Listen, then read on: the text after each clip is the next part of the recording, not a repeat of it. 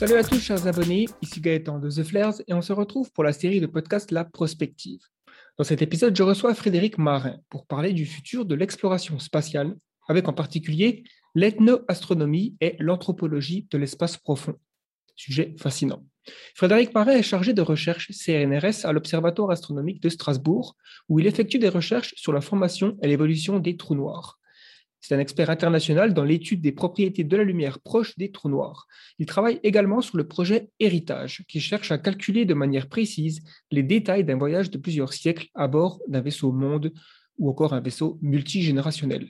Vous pouvez regarder ce podcast directement sur YouTube en vidéo donc, hein, ou alors le télécharger en version audio sur votre application de podcast préférée. Profitez-en pour vous abonner afin de ne pas manquer les prochains épisodes et nous donner une petite revue. Ça nous permettra d'être plus visible aux algorithmes. Merci, c'est sympa. Si vous avez des remarques à propos de cet épisode, libre à vous de les poster dans les commentaires. On vous souhaite une bonne écoute. C'est parti. Bienvenue, Bienvenue sur le, pod- pod- le podcast de Flair. Alors, bonjour Frédéric, merci d'avoir accepté mon invitation pour euh, discuter donc bah, de vos travaux sur euh, les vaisseaux générationnels notamment. Mais d'abord, j'aimerais vous demander si vous pouvez vous présenter et donc sur quoi travaillez-vous euh, spécifiquement? Eh bien, bonjour. Je suis Frédéric Marin. Je suis docteur en astronomie et en astrophysique à l'Observatoire astronomique de Strasbourg. Je fais partie du CNRS, donc l'organisme de recherche français, et je suis chargé de recherche ici. J'ai été recruté il y a peu de temps à l'Observatoire pour travailler sur ma thématique principale, c'est-à-dire les cœurs de galaxies, les trous noirs supermassifs qui se trouvent au centre de ces galaxies, le rayonnement qui en est émis, essayer de comprendre leurs origines, leur formation, leur évolution, pour pouvoir en fait déterminer eh bien comment les grandes structures de l'univers se sont bâties jusqu'à aujourd'hui. Et l'une de mes spécificités de recherche est que non seulement je regarde ces trous noirs et leur impact sur l'environnement du, dans toutes les échelles de longueur d'onde, de la radio au rayon gamma, mais surtout je m'occupe énormément d'une composante spécifique de la lumière, une composante vectorielle qui s'appelle la polarisation. Et ça, c'est quelque chose qui n'a pas été ou qui n'a été que très très peu euh, étudié, en particulier dans l'aspect multilongueur d'onde. Euh, Merci pour cette présentation. Euh, alors, on va tout de suite euh, entrer, on va dire, dans le vif du sujet sur donc la l'exploration spatiale. Et déjà, si vous pouvez peut-être nous faire un résumé de l'histoire de l'exploration spatiale jusqu'ici, avec les, les récents événements aussi qui a eu lieu. C'est vrai que j'ai oublié de le dire précédemment, mais donc mon axe de recherche secondaire, c'est l'exploration spatiale et en particulier l'anthropologie de l'espace lointain, c'est-à-dire l'humanité dans l'espace. Et ça, c'est quelque chose qui est qui est assez fascinant parce qu'on se rend compte en réalité que le l'exploration de l'espace n'a que 120 ans. Si on remonte au tout tout début de, de cette exploration spatiale, on va trouver un russe vraiment spécial qui s'appelait Konstantin Tsiolovsky, qui est considéré comme l'un des pères fondateurs des roquettes ainsi que de l'astronautique moderne. C'est un russe qui vivait à quelques dizaines de kilomètres de Moscou, dans une toute petite cabane, et qui en fait faisait des mathématiques. Il adorait ça. Et il vivait en reclus, un peu en ermite, et il a créé pendant toute sa vie, euh, pas vécu longtemps, je, je sais plus, si, si je crois plus de 80 ans. Si. Et euh, il a en fait énormément produit de, de données, de théories mathématiques, en particulier sur l'exploration spatiale, c'est-à-dire comment envoyer des humains, des sondes, des satellites. Et ça, on est au tout début des années 1900. Il y a 120 ans de ça. Et en fait, on se rend compte en étudiant ces papiers qu'il avait déjà développé des, des designs pour des roquettes, il avait déjà utilisé, euh, il avait déjà pensé aux boosters multi-étagés. Il avait déjà conçu des plans de, de stations spatiales qui pouvaient tourner sur elles-mêmes pour faire une gravité centripète. Il avait déjà pensé à des sas sous vide pour pouvoir passer de l'espace à la, aux stations spatiales. Il avait pensé donc à, des, recréer des environnements euh, fermés, des environnements biologiques, donc des biomes, et euh, aussi bah, de quelle manière on pouvait apporter et recycler de l'eau, de la nourriture et des gaz respirables. Et tout ça, donc, c'est vraiment au début des années 1900. Bon, dans des papiers qui sont théoriques, hein, bien entendu, et il a fallu attendre ensuite plusieurs années, euh, une bonne une bonne vingtaine d'années, pour qu'on puisse ensuite euh, développer l'astronautique. Et pour ça, bah, il y a, quelqu'un de très grand, c'est Robert Goddard, donc dans les années 1920, qui lui a littéralement créé ses premières roquettes. Il a développé les roquettes pour pouvoir les envoyer dans l'espace. Et à partir de là, eh bien ça c'était les premiers travaux théoriques. On sait qu'ensuite, durant la période 39-45 approximativement, on a développé le système de roquettes pour pouvoir envoyer des charges explosives à l'époque, bien entendu, assez loin euh, de, pays en pays. Et en fait, toute cette technologie a été reprise ensuite et améliorée pour non seulement augmenter la puissance de, feu de ces, de pour, et pour non seulement la puissance de feu, mais surtout pour les envoyer dans l'espace. Et en fait, je pense que l'une des dates clés, tout le monde est d'accord là-dessus, c'est le vol de Sputnik, Sputnik premier du nom. Donc euh, c'était en octobre 1957, le 4 octobre. C'est une boule de métal en réalité qui faisait 58 cm de diamètre et qui pesait 83 kg. Et c'est le tout premier satellite artificiel qui a été envoyé dans l'espace. L'idée à l'époque, c'était de d'émettre déjà un signal radio. Donc c'est un, il y a un but scientifique derrière, plus bien entendu l'époque de la guerre froide, un but militaire et un but politique. Et ça, c'est le début de tout. C'est le début de tout puisque euh, c'est le début de la recherche spatiale, c'est le début aussi de, euh, de la surveillance de la météorologie dans l'espace. Viendront ensuite des dates absolument clés. Euh, en 1960, le premier satellite météorologique, comme je le disais, mais surtout en 1961, Yuri Gagarin. Alors là, c'est quelque chose de fou. À bord de la fusée Vostok 1, il part dans l'espace pendant 108 minutes et il orbite la Terre une fois. Il est à 327 km d'altitude pour euh, ensuite eh bien, retourner sur Terre dans sa capsule. Ça, ça montre qu'on est capable d'envoyer des humains dans l'espace, survivre et revenir. Bien entendu, Yuri Gagarin n'a pas été le premier être vivant dans l'espace. On a envoyé des chiens, Laika, pour ne citer que la plus, célèbre, mais aussi des chats, des rats, des insectes, des, euh, des mouches. Tout ça, en fait, on a préparé le terrain pendant des années. Et bien, et ça, c'était principalement l'URSS à l'époque. En 1961, cette figure emblématique de Yuri Gagarin marque l'histoire. Mais je pense qu'il y a quelque chose dont il ne faut, quelqu'un qu'il ne faut surtout pas oublier, c'est deux ans plus tard, si je dis pas de bêtises, en 1963, c'est Valentina Tereshkova, la première femme dans l'espace. À bord d'une fusée Vostok 6, elle elle est allée dans l'espace, en orbite, mais elle n'a pas orbité qu'une fois, elle l'a fait pendant 48 fois. C'est-à-dire deux jours 22 heures et quelques minutes dans l'espace avant de revenir. Ça montre les progrès incroyables qui ont été faits en deux ans et que l'espace était ouvert à tous. S'en suivront ensuite eh bien, les grandes missions, bien entendu, Apollo 11, 1969, les premiers pas sur la Lune avec l'équipage d'Armstrong, de Collins et d'Aldrin. Bon, bah alors là, c'est l'exploration spatiale qui commence. Et c'est fantastique parce que rien qu'avec cette mission, on a récupéré presque 22 kilos de rochers et de poussière lunaire pour pouvoir analyser en fait ce que c'est. Et ensuite, eh bien, on a pu y installer aussi des instruments de mesure, des réflecteurs, des, instruments de communication, etc., pour pouvoir faire des mesures sismologiques, par exemple, sur la Lune. ça nous permet en fait de sonder l'intérieur de la Lune sans avoir à les forer, parce qu'on ne sait pas forer la Lune, pas comme on peut le faire sur la Terre, on n'a pas l'équipement pour.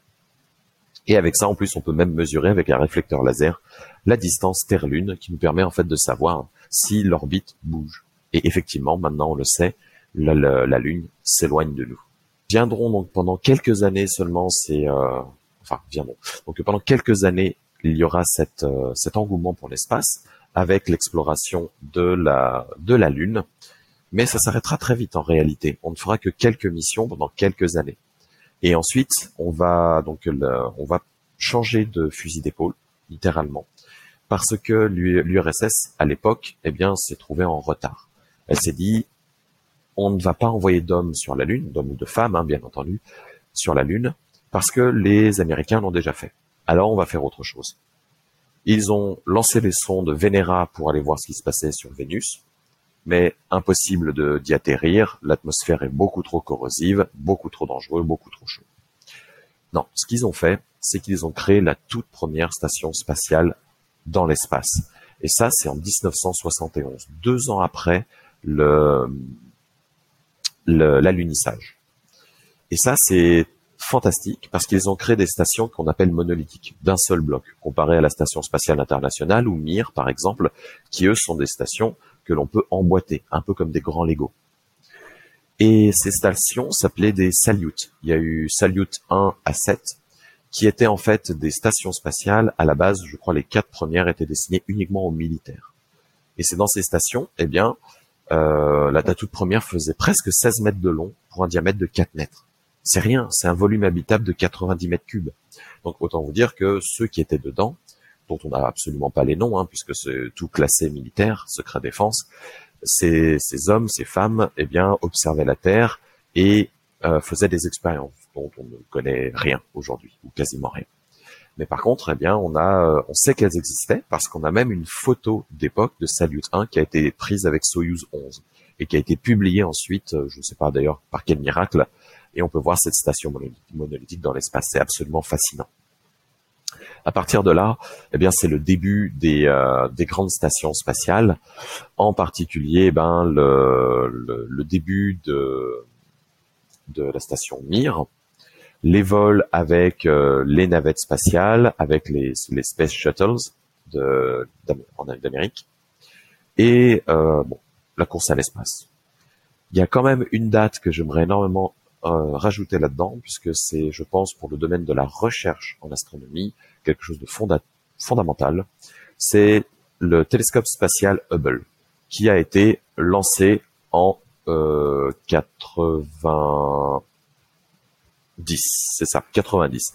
Lancé en 90, c'est un gigantesque télescope avec un, un immense miroir qui est long de 13.3 13 euh, mètres qui a un diamètre de 2,4 mètres et qui pèse 11 tonnes. On a réussi à envoyer un, télescope de 11 tonnes dans l'espace. Et c'est un énorme travail de la NASA, l'agence spatiale américaine, et de l'agence spatiale européenne, l'ESA, pour un coût à l'époque de 4,7 milliards de dollars. Et Hubble marche toujours.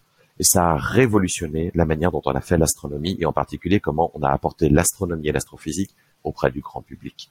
On a fait des, des images fantastiques de la Lune, des planètes, des euh, supernovae, des, euh, des pouponnières d'étoiles, comme bah, les piliers de la création, quelque chose d'absolument magnifique à regarder, qui nous ont appris énormément de choses sur eh bien, notre univers, tout simplement.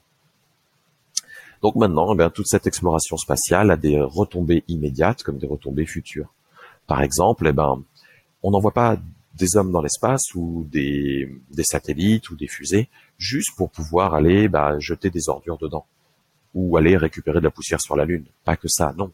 On a été capable, grâce à tout ça, de créer des moyens de déplacement dans le ciel, les avions, qui sont un héritage direct de la course à l'espace. C'est c'est globalement sécuritaire. On peut travailler sur de longs, euh, voler sur de longues distances, et on a énormément de technologies qui sont de plus en plus vertes. On a aussi euh, été capable d'augmenter en fait la taille de ces lanceurs.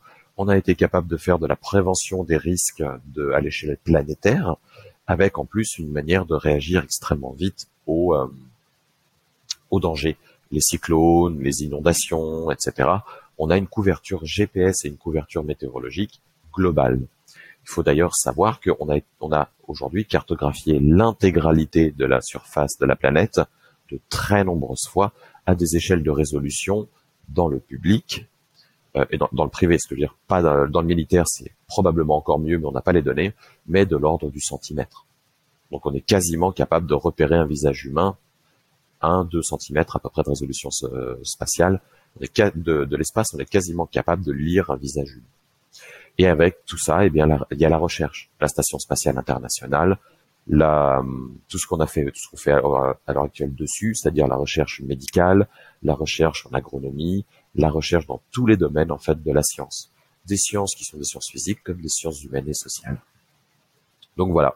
Et à partir de là, eh bien, euh, on a aujourd'hui l'espace qui, se démocratise avec bah, toutes les avancées euh, contemporaine, c'est-à-dire la, la, démocratisation de l'espace avec le tourisme spatial qui a commencé, et les, euh, industries privées qui se mettent maintenant en avant avec Starlink, qui, développe en fait un réseau global de, télécommunications instantanées. On a les, les, lanceurs, les Falcon X, on a Blue Origin, on a SpaceX.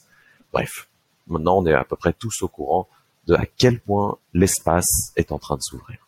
Ouais, effectivement, c'est vrai que c'est une bonne, une bonne chose d'avoir euh, eu un bon résumé comme ça de l'histoire de l'exploration spatiale, surtout ce qui s'est passé après euh, donc euh, l'alunissage en 1969, parce qu'on entend souvent des gens un peu euh, déçus que euh, on a réussi à aller sur la Lune à la fin des années 60 et qu'ils ont le sentiment qu'il s'est rien passé depuis, alors qu'en fait non, il y a quand même eu.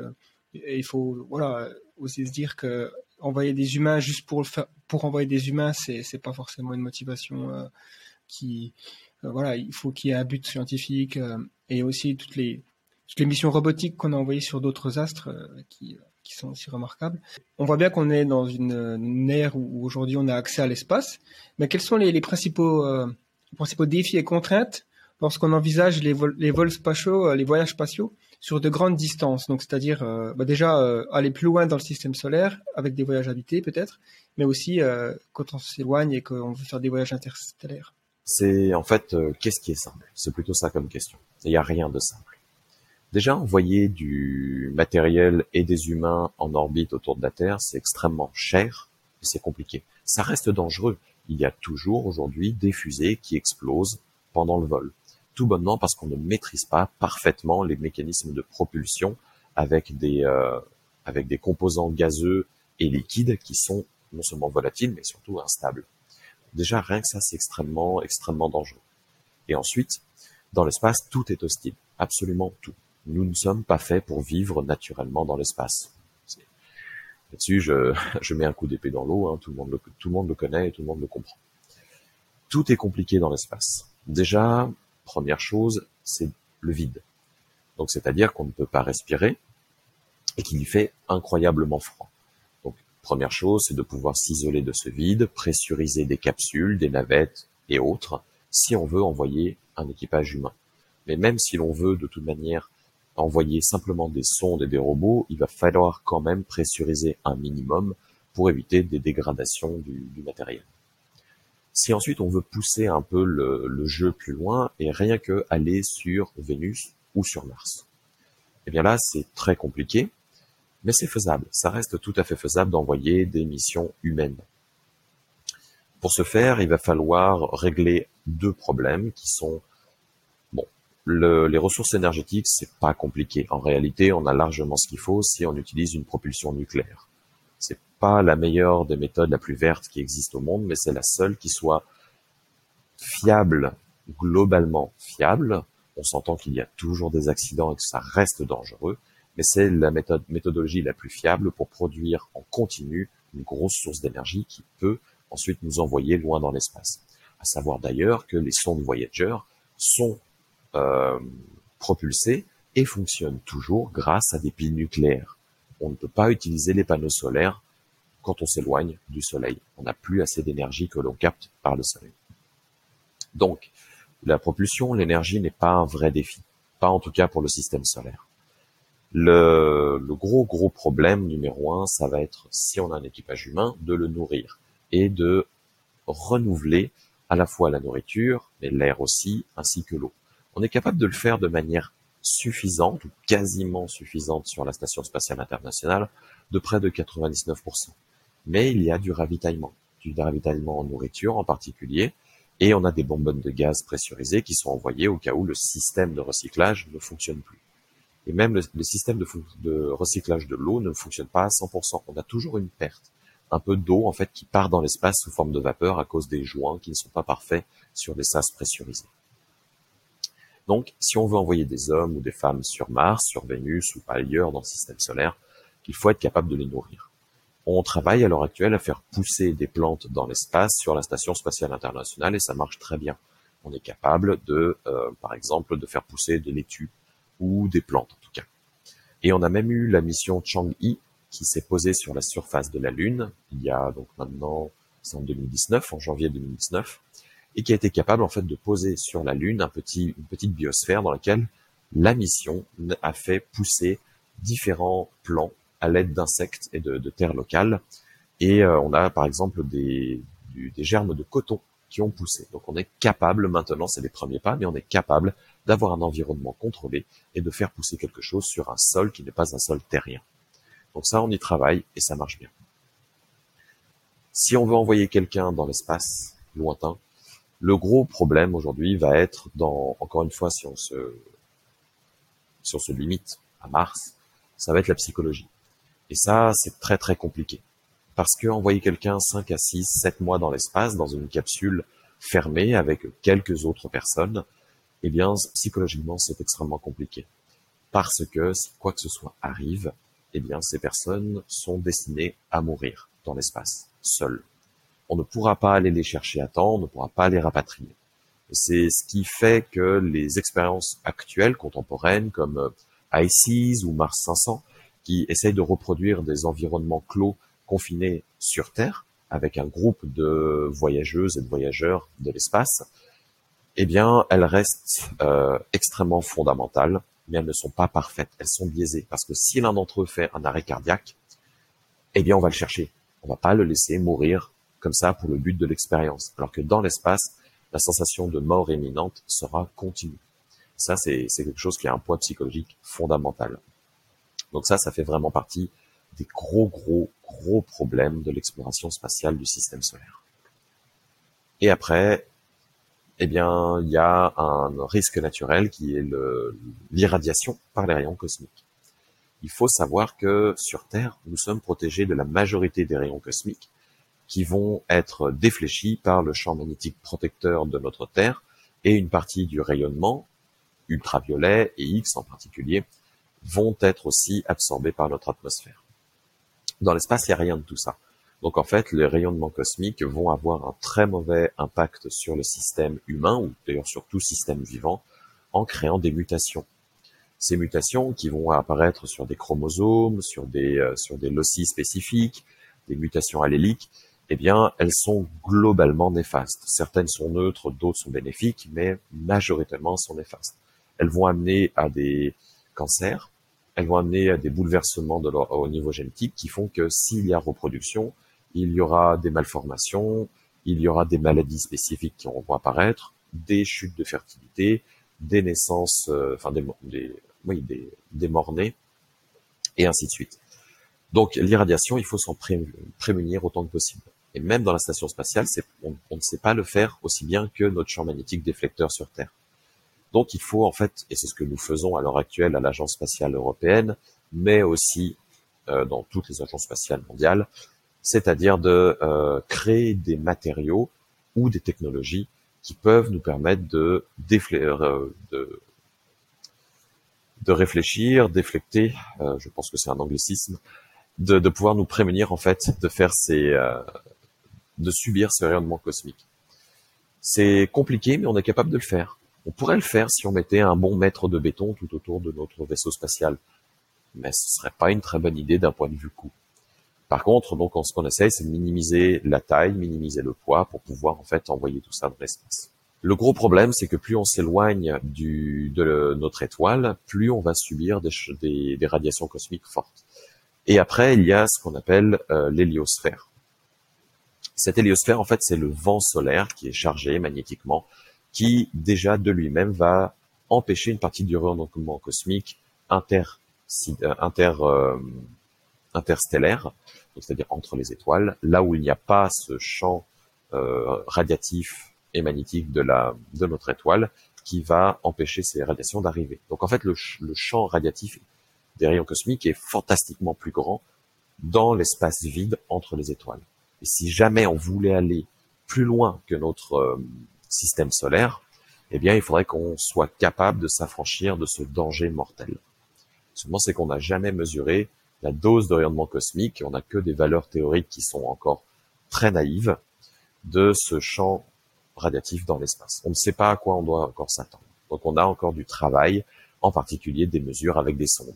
Voyager 1, Voyager 2 n'ont pas quitté encore les limites extrêmes de notre système solaire. Et on le saura quand Je ne sais pas quand est-ce que nous saurons, Toutefois, ce sera pas de mon vivant. Ah, d'accord, oui. Parce que la Voyager 1, par exemple, a, de, a dépassé euh, a dépassé Pluton, si je ne m'abuse, mais avant qu'il euh, plus et, et, enfin, donc, et va vers ce qu'on appelle le nuage d'Oort.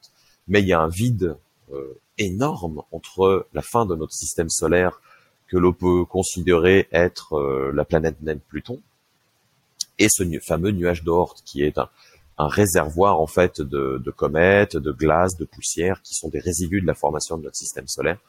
Il y a une, distance phénoménale.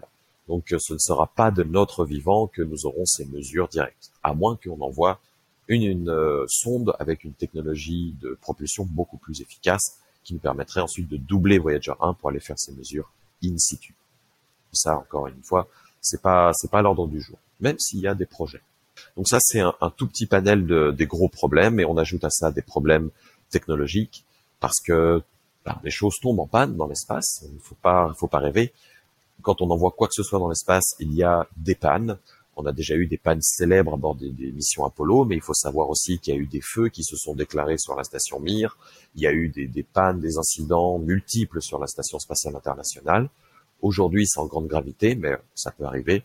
Et plus on ira loin et pendant longtemps, plus ces pannes seront fréquentes. Donc ça, c'est quelque chose d'extrêmement dangereux. Et ensuite, eh bien, il y a l'adaptabilité de l'humain dans l'espace, il y a les risques naturels qui sont, par exemple, de devoir se frotter à des astéroïdes, à des, à des cailloux qui dérivent dans l'espace.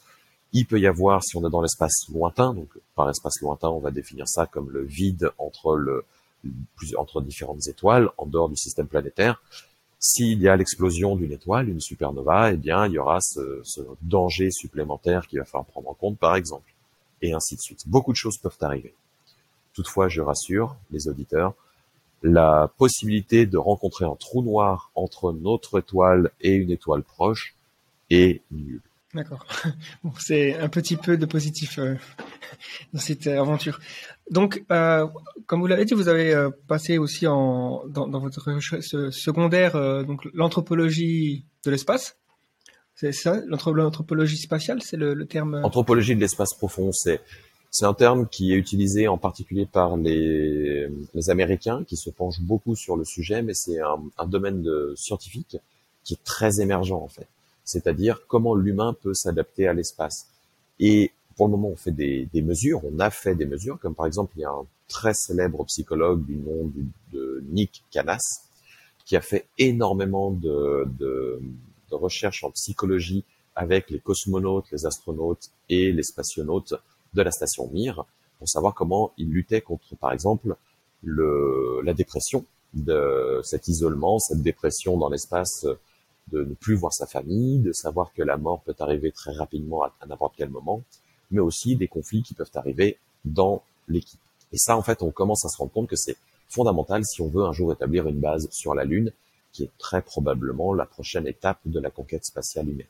Par rapport à, cette idée de donc d'anthropologie dans l'espace profond, il y a euh, le concept de generation ship, donc vaisseau générationnel, qui est euh, bon aujourd'hui un, un, un élément de, science-fiction assez euh, connu, euh, mais euh, c'est vrai que c'est fascinant de voir les, recherches qu'on peut faire à, ce sujet, d'essayer de, bah, d'arriver à, certaines réponses sur des questions qu'on peut se poser. Et donc déjà, on pourrait se demander quelles, quelles sont les raisons pour lesquelles nous, souhaiterions nous lancer dans un tel projet de vaisseau générationnel. Alors peut-être que vous pourriez aussi résumer un tout petit peu ce que ce que c'est que ce concept, même si j'imagine que la plupart de, des auditeurs ont déjà entendu parler de, vaisseau générationnel. Mais ouais.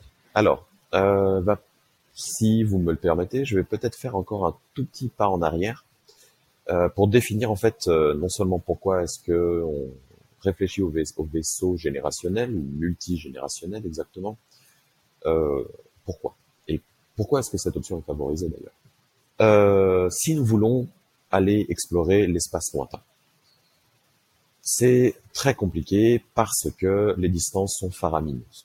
Pour aller sur Mars, il nous faut entre 5 et 7 mois en fonction de l'alignement de la Terre et de Mars. Parce que bien entendu, le voyage ne se fera pas en ligne droite.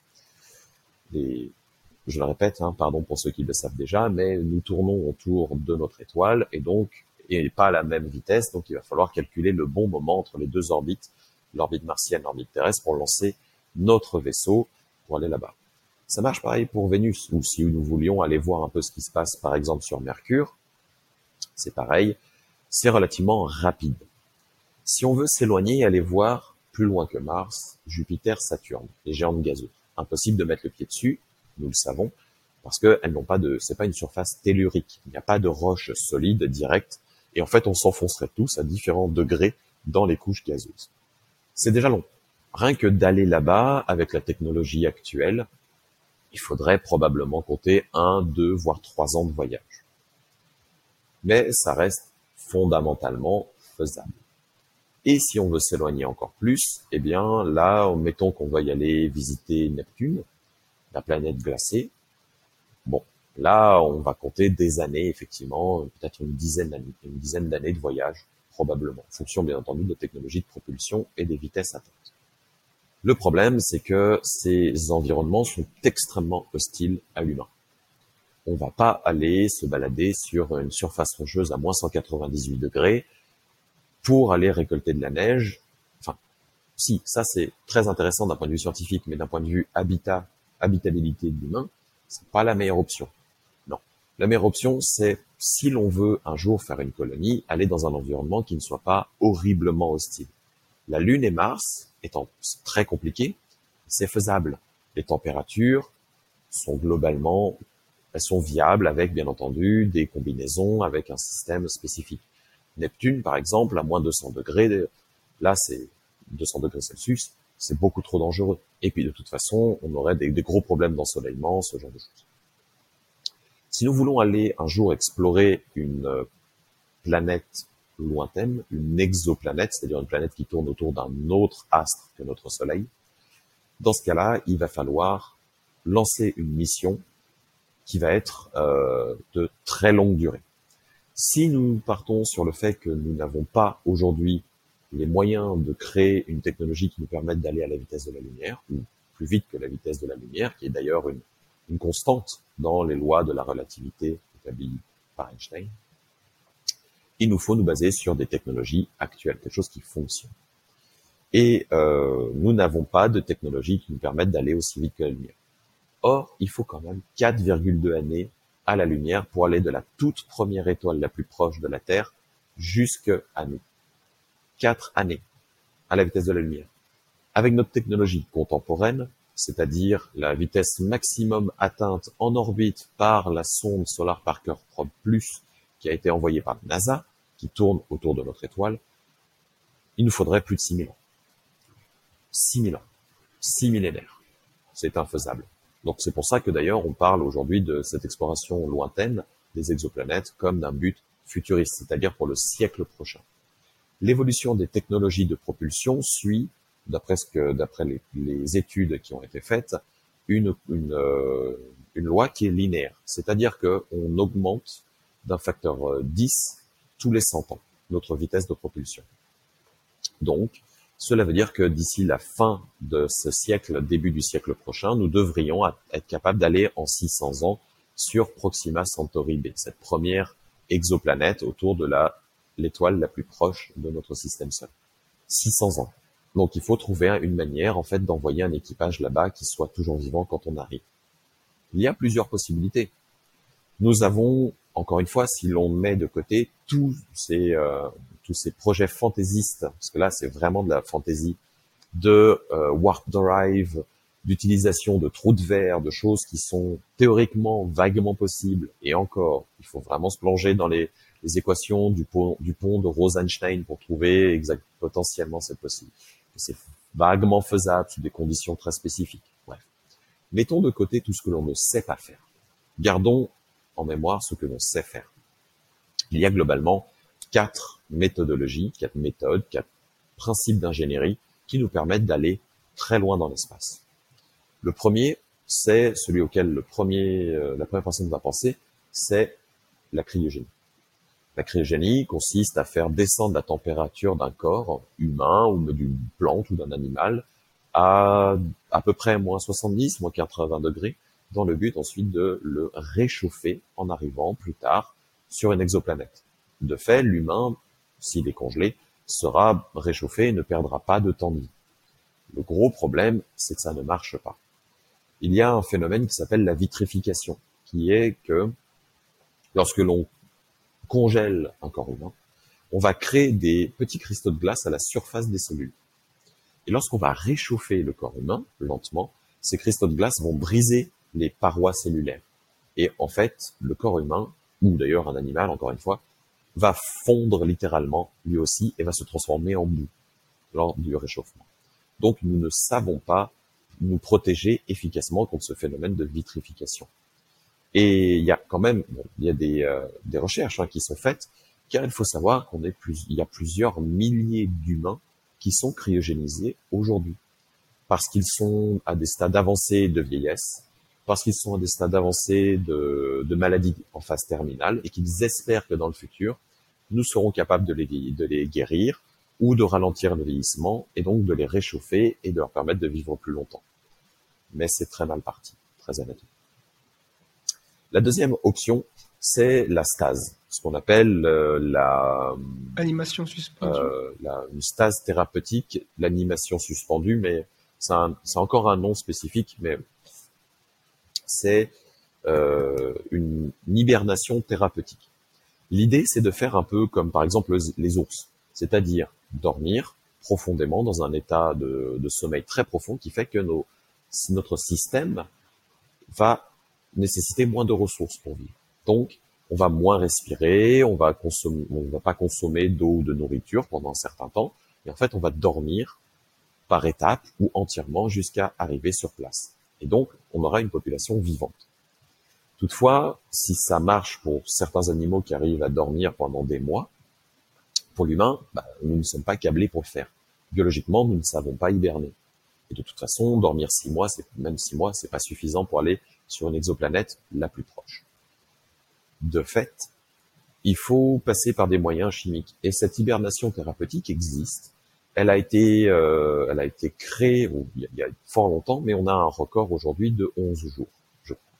11 jours qui est détenu par une équipe de recherche en Chine qui a réussi à, pour des cobayes humains, à les faire dormir sous hibernation thérapeutique pendant 11 jours.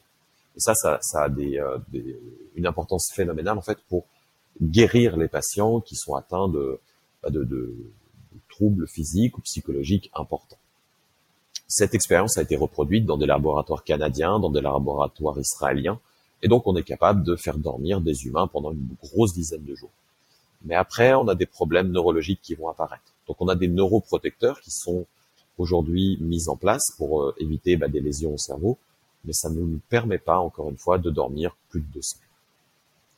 La troisième option, qui est une option fascinante, c'est d'envoyer une mission avec des humains à bord qui ne sont pas encore nés, c'est-à-dire des vaisseaux génétiques dans lesquels il y a des embryons à un stade très très euh, précoce, des œufs, des gamètes, du sperme, tout ça qui est, tout a été congelé.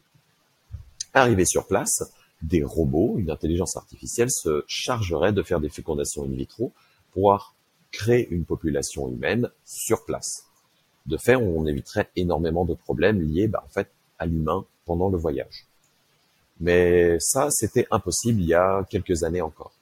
Mais en 2017, l'hôpital pour Philadelphie a créé quelque chose d'assez incroyable qu'on appelle un utérus artificiel. Et en fait, cet hôpital pour, enfants de Philadelphie traite les très grands prématurés. Et ils ont été capables, en fait, de faire naître un agneau euh, grâce à cette méthodologie et de le, de le garder, en fait, en vie et de l'amener, de l'amener, en fait, à être viable. Et aujourd'hui, l'agneau est toujours vivant. Et ça, c'est un progrès incroyable qui nous permettra de sauver des vies de, de prématurés extrêmes humains. Donc tout ça, ça nous permet d'avoir un espoir pour ce genre de vaisseau. Mais après, il y a un, un problème fondamental, un problème d'éthique, qui est est-ce que nous pouvons, est-ce que nous avons le droit de faire naître une civilisation entière par des robots, par fécondation in vitro. Nous ne l'avons jamais fait. Nous n'avons jamais une communauté qui est née par fécondation in vitro. Nous ne savons pas dans quelle manière ces humains vont grandir et surtout élevés par des machines. Il y a eu des, euh, expériences en psychologie, en biologie qui ont été menées dans les années 30 à 50 peut-être même jusque dans les années 60 en Amérique, à l'époque où les comités d'éthique, euh, disons qu'on n'en parlait pas beaucoup. Eh bien, ils ont montré par exemple que des enfants qui étaient élevés sans contact humain, c'est-à-dire euh, des, des, on leur donnait aucun, aucun câlin, aucune affection humaine, jamais, eh bien, ces enfants mouraient naturellement. Ils mouraient d'un manque de contact physique, de chaleur humaine. Et donc, bah, il y a de grandes chances que ce genre de phénomène arrive naturellement avec des robots. Et en plus, une population élevée par des robots amènerait probablement à une population qui serait sociopathe à certains degrés. Mais bon, encore une fois, là, il faut faire des études avant, et les comités d'éthique, heureusement, vont nous en empêcher. Heureusement. Donc ici, en fait, on a affaire à un problème qui est plus profond que celui qui est technologique. Il y a, potentiellement la possibilité, je, euh, pour, pour euh, voilà, aller un peu plus loin dans ce concept, c'est d'avoir des, une technologie d'intelligence artificielle suffisamment avancée avec euh, aussi euh, une euh, que ce soit à la fois l'intelligence mais aussi le, physique, c'est-à-dire avoir une, peau synthétique, une chaleur et puis après en fait essayer de faire un, simulacre de l'être humain le plus fidèle possible. C'est quelque chose qu'on voit souvent aussi en science-fiction mais c'est ce qu'on voit en science-fiction. On, on en est loin encore. Donc là, je parle vraiment uniquement de technologies que nous avons. Mais pour chacun des, euh, des points mentionnés précédemment, effectivement, avec la technologie qui va évoluer, eh bien, je pense qu'une grande partie de ces problèmes peuvent soit se s'amenuiser, soit carrément se dissoudre. Nous sommes bien d'accord. Toutefois, à l'heure actuelle, nous ne sommes pas capables de le faire.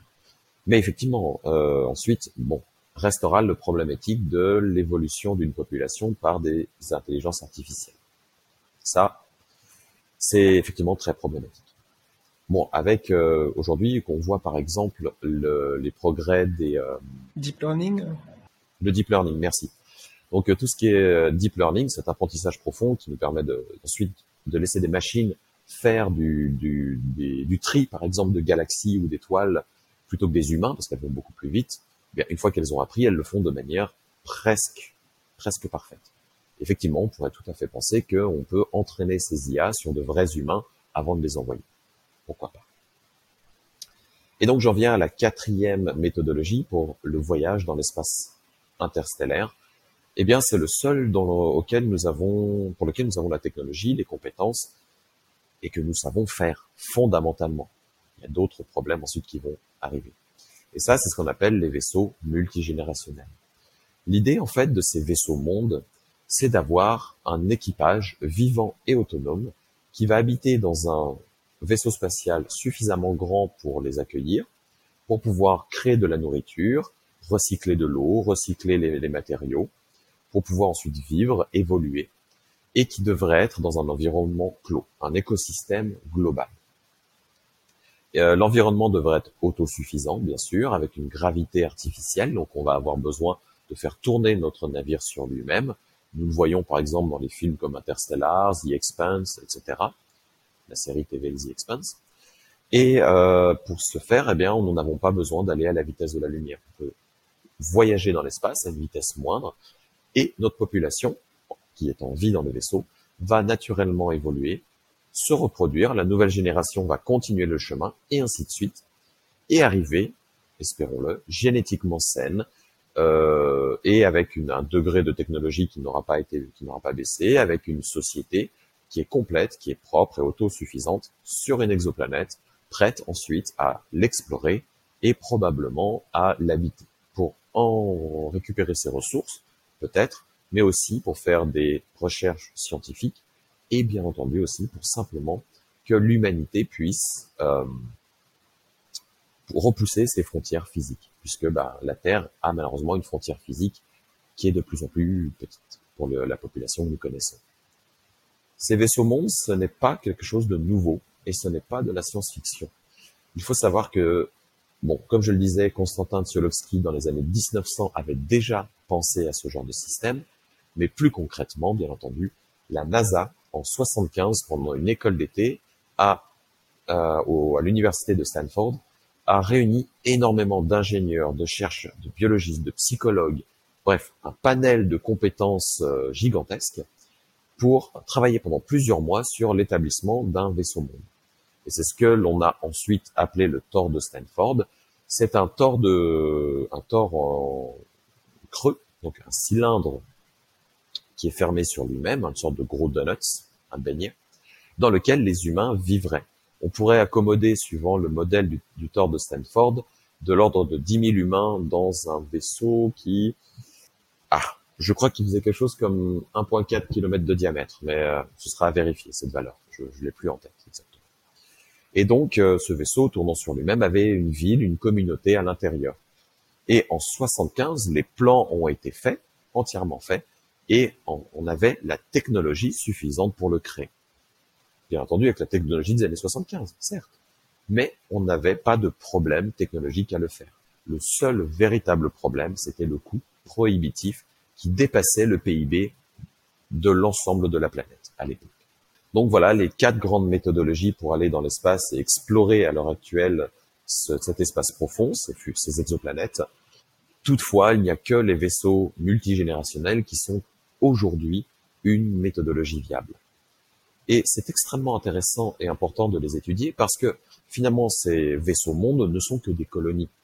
Ces colonies, elles peuvent tout à fait être des habitats sur la Lune, des habitats sur Mars, mais aussi, au final, qu'est-ce qui les empêche d'être fondamentalement une, une population isolée sur une île dans le Pacifique? Une population d'indigènes dans la jungle amazonienne qui vit en complète autarcie et autonomie du reste de notre population. En réalité, ce genre d'étude a pour but non seulement de prévenir le futur lointain, c'est-à-dire la technologie nécessaire et les contraintes pour l'exploration spatiale pour le prochain siècle, mais ça nous permet aussi d'avoir un regard neuf sur nos populations dans euh, enfin, des études de population, de la dynamique des populations sur Terre, savoir comment nos populations ont pu euh, évoluer même si elles sont isolées, et prévoir ensuite le futur proche, les colonies lunaires, les colonies martiennes. Euh, alors pour entrer un peu, plus en détail sur l'ingénierie d'un vaisseau multigénérationnel, alors je sais pas, on peut faire peut-être euh, une liste rapide. Donc euh, déjà la première question, ça pourrait être quelle est la taille envisagée d'un tel vaisseau? Alors j'imagine qu'il y a plusieurs réponses en fonction du nombre de personnes qu'on a envie d'envoyer. le paramètre critique pour un vaisseau générationnel, multigénérationnel, c'est la taille de la population qui va être dedans. Puisque de ça, on va contraindre tout le reste, c'est-à-dire la taille nécessaire pour les habitations, la propulsion, la quantité d'air respirable qu'il faudra produire et recycler, voire carrément créer, avec des réacteurs chimiques, la quantité d'eau qui va être nécessaire pour l'humain, la quantité de nourriture, et ainsi de suite. De plus, il y a un aspect euh, sociologique, c'est-à-dire le transfert des compétences, si on a une population trop réduite, ben, mettons qu'il n'y ait qu'un seul médecin, quelqu'un avec une compétence de médecine, si cette personne meurt, eh bien, il n'y a plus, y a plus personne qui est capable de faire de la chirurgie, mettons. Même si, bien sûr, médecin chirurgien, c'est plus complexe. Hein. Mais euh, c'est pour ça qu'il faut une population suffisamment grande pour avoir plusieurs personnes compétentes dans chaque domaine fondamental et des domaines d'ailleurs qui sont moins fondamentaux, hein, pour pouvoir assurer un transfert des compétences efficace. Si on prend donc une population et qu'on ne regarde pas cette contrainte, mais simplement le, la contrainte de base, la nourriture, c'est vraiment la, base de la base de la base.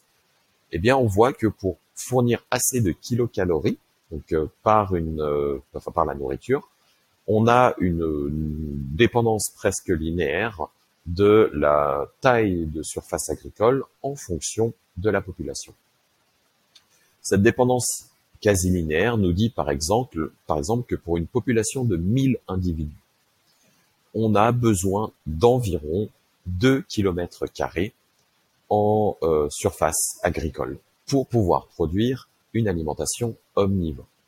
Je reviendrai sur le côté omnivore comparé aux bénéfices du végétarisme ou de l'entomophagie, mettons, pourquoi pas. Hein. On pourra y revenir plus tard. Je ne choisis aujourd'hui et pour cet exemple maintenant, le côté omnivore que pour le fait que ça apporte des contraintes complexes.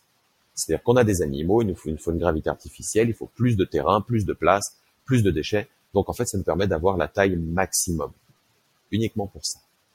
Donc si on se concentre sur ce régime omnivore, 2 km sont nécessaires pour avoir en fait euh, toute la surface nécessaire pour faire pour produire des, fruits, des légumes, mais aussi euh, des graines, des céréales, avoir des animaux, des animaux terrestres, comme des, animaux volants et des animaux aquatiques, et euh, des, euh, du miel, par exemple, ainsi que des produits laitiers. Eh bien, il nous faut 2 km de surface. Ces 2 km de surface pour 1000 habitants, si on prend en compte qu'on a un vaisseau qui va devoir tourner sur lui-même pour générer une gravité, gravité qui est nécessaire à l'humain, mais aussi aux animaux et aux plantes, parce que les plantes ont besoin d'une forme de gravité, eh bien, euh, on va avoir la géométrie, l'architecture la plus simple de ce vaisseau sera le cylindre.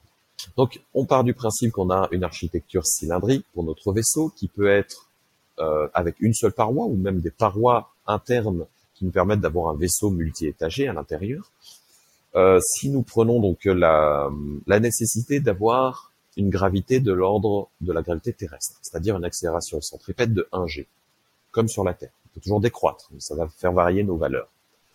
Eh bien, euh, on a besoin pour un vaisseau de l'ordre de 224 mètres de rayon, une vélocité angulaire de 1.998 rotations minutes, une, une, vélocité tangentielle de 46.86 mètres secondes.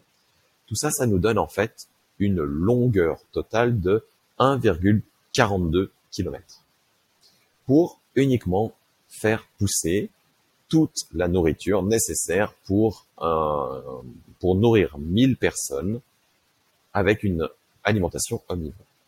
Alors on, se, on peut se dire, un vaisseau de 1,42 km de long, avec un rayon de 224 mètres, c'est gigantesque. On parle de quelque chose qui ne sera jamais faisable. Eh bien, en réalité, pas tout à fait. Il faut savoir que sur Terre, nous avons déjà de très grandes structures que nous sommes capables de construire. Et si on prend, par exemple, la tour Jeddah, qui, est en train aujourd'hui d'être construite en Arabie Saoudite, c'est une tour qui fait à peu près le même rayon que j'ai cité, donc je vais pas citer ce rayon pour rien, et qui fera plus d'un kilomètre de haut, à comparer au 1,42 km que j'ai. Donc en réalité, nous avons déjà des structures sur Terre qui font globalement la même taille, le même volume que ce genre de vaisseau multigénérationnel. Bien entendu, si on multi-étage à l'intérieur notre cylindre, ça nous permettra de gagner de la place et donc d'avoir du, des, euh, des habitations, d'avoir des machineries, d'avoir les, euh, toutes les infrastructures de recyclage des usines et autres qui seront nécessaires au vaisseau. Et donc on voit finalement que à part la contrainte de devoir envoyer tout ça dans l'espace, on, on est capable de le faire, d'un point de vue architectural, bien entendu. Ok, bon, ça donne une, bonne idée un petit peu. C'est vrai que euh, quand on voit déjà aussi la tour actuelle la plus haute du monde, qui est également euh, en, au Moyen-Orient, alors c'est au Qatar, il me semble, Burj Khalifa, qui voilà, qui, qui est déjà euh, alors en dessous des 1 km, mais c'est quand même impressionnant. 800 quelque chose mètres. Oui, c'est c'est impressionnant. Et on est, elles tiennent le coup et le, le rayon aussi est déjà énorme. Et on est capable dedans d'y faire vivre 1000 personnes sans aucun problème, sans aucun problème. Et en plus, elles ont leur propre système de climatisation, leur système de, elles ont leur cuisine. Bien entendu, beaucoup moins complexe qu'un vaisseau multigénérationnel. Mais on voit que, à, on va dire, au premier ordre, nous avons déjà des structures qui ressemble de loin à ce genre de technologie nécessaire. Et donc ça, ce serait dans l'optique d'avoir euh, des, terrains agricoles avec euh, du bétail et, euh, des champs de, riz et tout ça. Mais donc il y a peut-être d'autres possibilités en termes de régime. donc du coup, en termes de production alimentaire, quelles sont les différentes options qui s'offrent à nous? Il y a plusieurs options. Toutes sont à l'heure actuelle en train d'être envisagées pour différentes raisons. Le régime omnivore est envisagé pour deux raisons principales. Tout d'abord, c'est le régime que l'humanité, dans son ensemble global, connaît depuis sa naissance. Et donc, c'est celle sur laquelle on a les données physiologiques, biologiques, anthropométriques, historiques les plus larges. Donc en fait, c'est vraiment la technologie qu'on connaît le mieux. L'agriculture géoponique, donc c'est-à-dire simplement vos champs avec vos tracteurs, vos tracteurs, nous les connaissons, nous savons le faire, il n'y a aucun problème. Donc c'est pour ça qu'on l'utilise et c'est pour ça qu'on y pense. Mais ça a aussi le bénéfice d'apporter un système écologique. C'est-à-dire que vous avez des animaux, des insectes, des poissons, et ça permet d'avoir une, euh, une biosphère qui est riche. Et ça nous permet donc aussi d'avoir eh bien un côté aussi culturel pour les enfants que euh, sur place ou même les adultes, hein, pour avoir des gens qui voient des vaches, qui savent ce que c'est. Je prends la vache, on peut parler d'âne ou de n'importe quoi, bien entendu. Donc, ce régime omnivore a ces deux grandes, euh, ces deux grands bénéfices pour lui. Toutefois, eh bien, c'est celui qui prend le plus de place, qui demande le plus de ressources, qui est le plus contraignant. Et toutes les populations sur Terre ne sont pas omnivores. Nous avons des populations, pour différentes raisons, qui sont végétariennes, par exemple. le, fait d'être végétarien a un bénéfice énorme, celui de ne pas avoir de production animale, et donc de se limiter à des gravités qui peuvent déjà moindres dans les vaisseaux, et surtout à des surfaces d'agriculture, en hydroponie ou en aéroponie, qui peuvent s'entasser les unes sur les autres. Nous ne sommes pas capables de mettre deux champs l'un dessus l'un au-dessus de l'autre.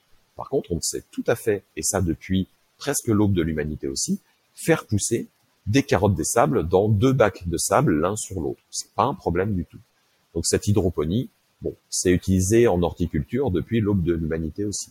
L'aéroponie est plus récente puisque là il nous faut pulvériser des solutions qui sont riches en nutriments dans des sphères tridimensionnelles, dans des pardon, dans des serres tridimensionnelles éclairées constamment.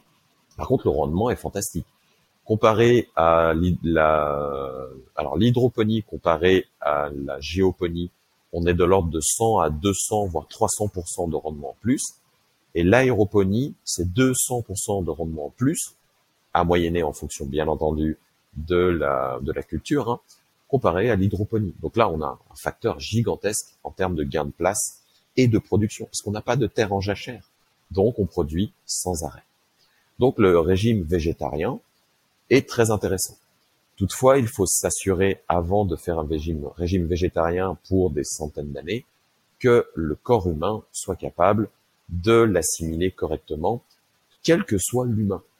Parce qu'il y a effectivement des personnes chez qui le régime végétarien fonctionne parfaitement, et il y en a d'autres qui ont des carences naturelles qu'il faut euh, complémenter à l'aide donc de compléments.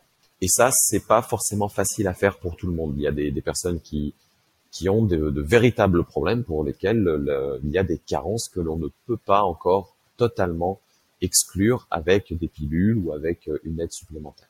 Donc là, il y a, il y a ça à prendre en compte. Toutefois, encore une fois, le régime végétarien a des, euh, des bénéfices gigantesques d'un point de vue nutritionnel, d'un point de vue euh, respect de l'animal et d'un point de vue gain de place économique. Et on peut parler de deux autres choses, l'entomophagie par exemple, la consommation des insectes. Et là, on a une source de protéines gigantesque. Ça prend pas de place, ça se reproduit à vitesse grand V. Par contre, là, il y a des cultures qui existent, en particulier des, cultures asiatiques, euh, sud et est asiatiques, qui ont, qui mangent des grillons, qui mangent des vers, qui mangent des insectes. C'est un pas à franchir, mais on a des bénéfices gigantesques. Encore une fois, euh, petite petite euh, énorme gain de, place, de surface, rendement, etc. Et après, pour ceux qui veulent à tout prix manger de la viande ou qui, euh, qui pensent qu'il faut en tout cas avoir de la viande dans ce genre de vaisseau, eh bien, on a la culture de la viande en laboratoire qui est en train de se développer, dans laquelle on est capable de faire pousser du muscle pour créer un, un hamburger. Quelqu'un qui veut manger un hamburger dans un vaisseau multigénérationnel, potentiellement n'aura pas besoin d'aller sacrifier un animal, mais pourrait faire pousser cette viande sous culture. Donc voilà, nous avons plusieurs options. Je n'ai je, je, je n'ai pas d'opinion personnelle sur quelle est la meilleure, les études sont en cours. Ok, c'est vrai que ça, ça nous offre une bonne panoplie d'options.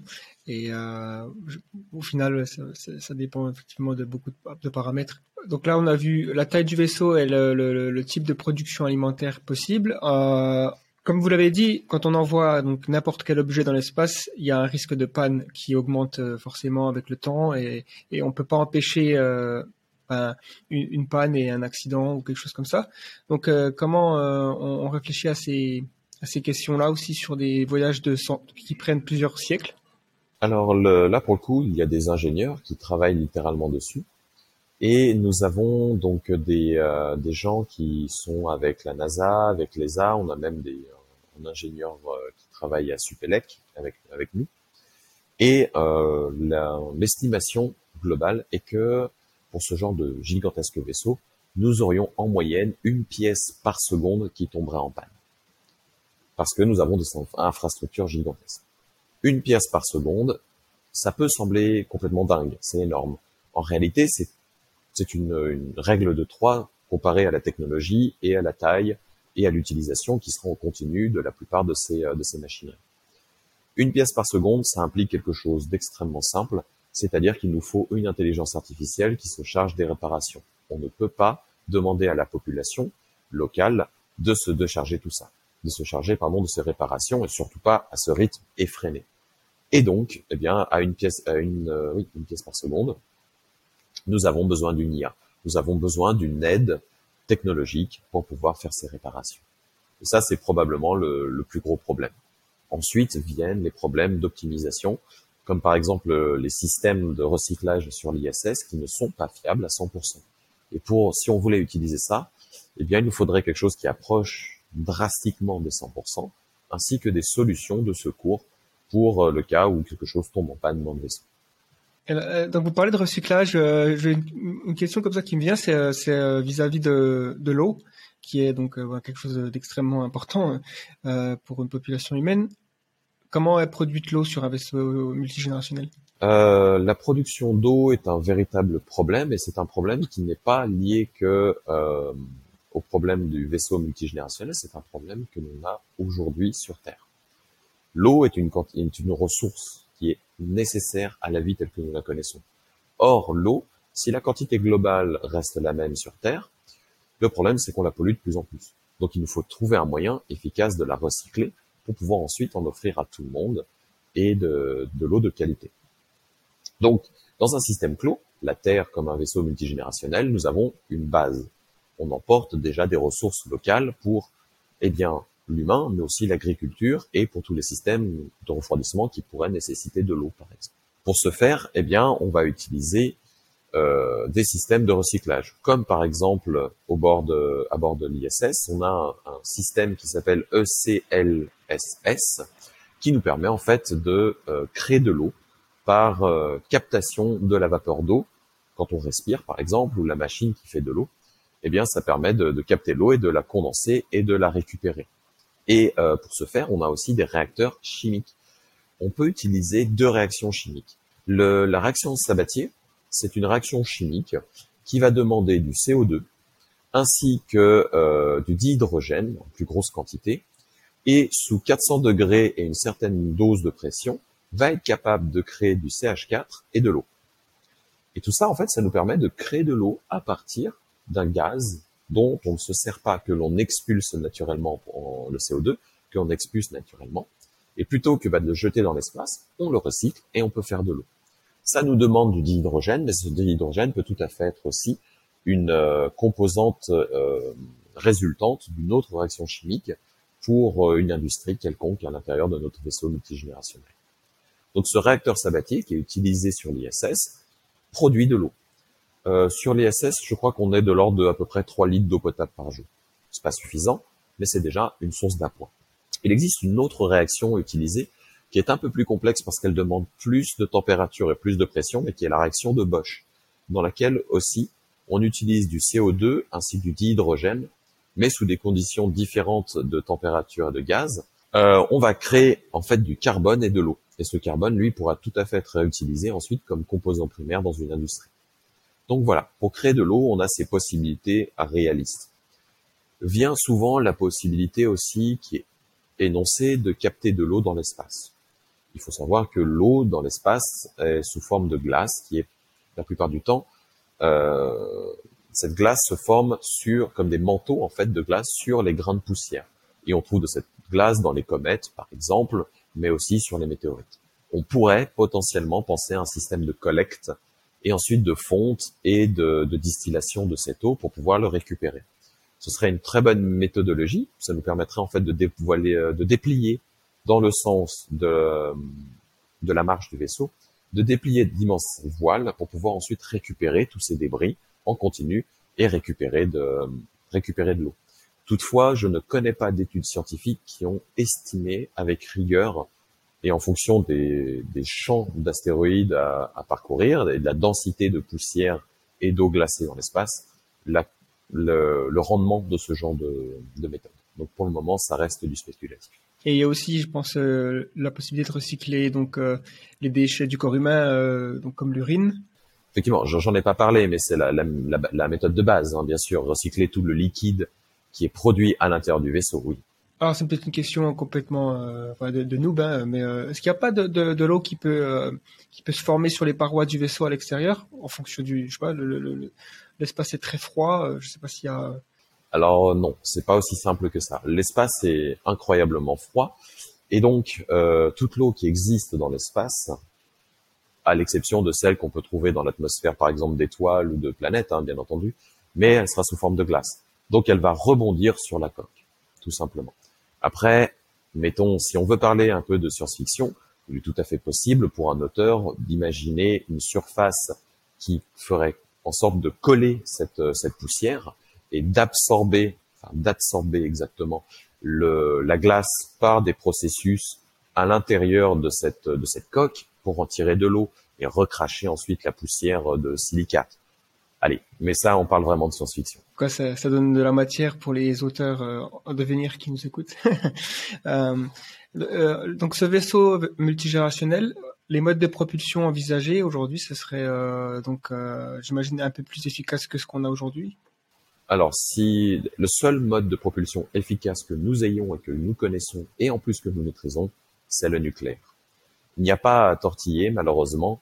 Les, autres méthodes de propulsion ne sont pas aussi efficaces. Et surtout, le moteur nucléaire peut fonctionner pendant des dizaines, voire des centaines d'années. L'énergie, le, enfin le, matériau fissible, eh bien, il est là et il se conserve. Il y a effectivement une décroissance radioactive avec le temps, mais ça n'empêche pas que vos, j'exagère, hein, mais vos barres d'uranium, eh bien, elles vont fonctionner vos pendant 600 ans. Elles vont être là. Nous n'aurons pas, et puis quand ça ne marchera plus, très simple et pas écologique, j'en suis désolé, mais c'est de jeter ça dans l'espace. Comme ça, on n'a pas de problème non plus de recyclage et de contamination nucléaire. Après, euh, ça c'est la technologie d'aujourd'hui.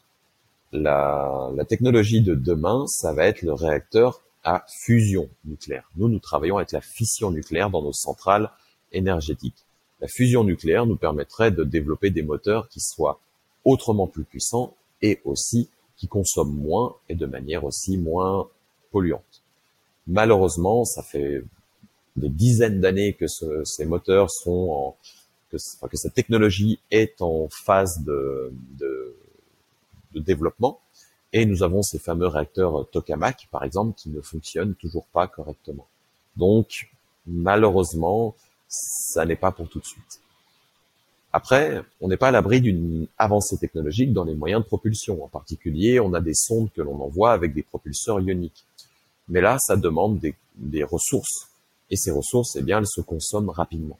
Donc, malheureusement, non, ça, c'est moins efficace. Et on ne peut pas se permettre d'ailleurs une chose importante. Hein, on pourrait se poser la question, pourquoi est-ce qu'on on ne stocke pas dans notre vaisseau toute la nourriture nécessaire, toute l'eau nécessaire, toute l'énergie nécessaire et toutes les couches nécessaires pour les bébés qui naîtront dans le vaisseau pour 600 ans de voyage.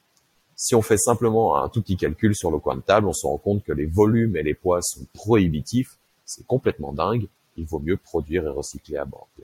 Même euh, quand on parle de colonies et tout ça, c'est le but, c'est d'avoir un ouais, chose qui est. Euh... Il faut être auto autosuffisant. Et j'imagine aussi que la construction d'un tel vaisseau, euh, s'il se déroule sur Terre, bah, ça pose problème puisqu'il faudra l'envoyer dans l'espace. Donc euh, peut-être le meilleur moyen, ce serait de le fabriquer en orbite, si nous avons euh, la possibilité de construire des sortes de, de spatioports euh, avec une industrie lourde, enfin quelque chose d'un peu. En fait, là, on parle du futur logique de l'exploration spatiale. Aujourd'hui, ça coûte plusieurs dizaines de milliers d'euros par kilogramme pour envoyer quoi que ce soit dans l'espace. Si on parle d'un vaisseau multigénérationnel, même de taille réduite, c'est le, encore une fois, c'est le, c'est le PIB mondial qui y passe, et probablement juste pour le, l'envoyer dans l'espace. Ça n'a aucun sens. En réalité, c'est pour ça qu'on parle aussi d'une, euh, d'un projet qui se passe dans le futur, dans un siècle. C'est parce que nous devons d'abord exploiter l'espace proche. Euh, l'exploration spatiale, de la manière la plus logique qui soit, doit d'abord retourner sur la Lune pour y poser une base. On pose une base sur la Lune, on commence à en exploiter les ressources, en particulier le deutérium, par exemple, on crée de l'énergie, et on, on, installe tout doucement une, euh, des habitations et surtout des industries. Des industries qui nous permettront ensuite de produire avec des coûts relativement faibles des matériaux dans l'espace. Envoyer une fusée depuis la surface lunaire ne coûte presque rien en termes de propulsion, en termes de carburant, en termes d'énergie, comparé à ce qui se passe sur la Terre, car la gravité est beaucoup plus faible. Donc, la, première chose à faire, c'est d'aller exploiter la Lune. Puis, potentiellement Mars, mais euh, entre Mars et la Lune, il y a aussi des choses intéressantes, comme par exemple quelques astéroïdes que l'on peut miner pour euh, récupérer des métaux. En particulier, on pense bon, bah, à tout type de métaux, hein, du fer, du, du de l'or, de l'argent, qui sont des matériaux nécessaires pour tout ce qui est industrie technologique et euh, pour tout ce qui est euh, électronique. On a du silicone, on n'a plus qu'à savoir en faire. Hein. Euh, du silicium, pardon.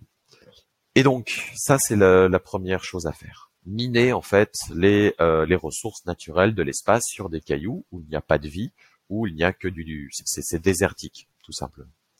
Et ensuite, l'étape supplémentaire, ça va être la création d'un spatioport.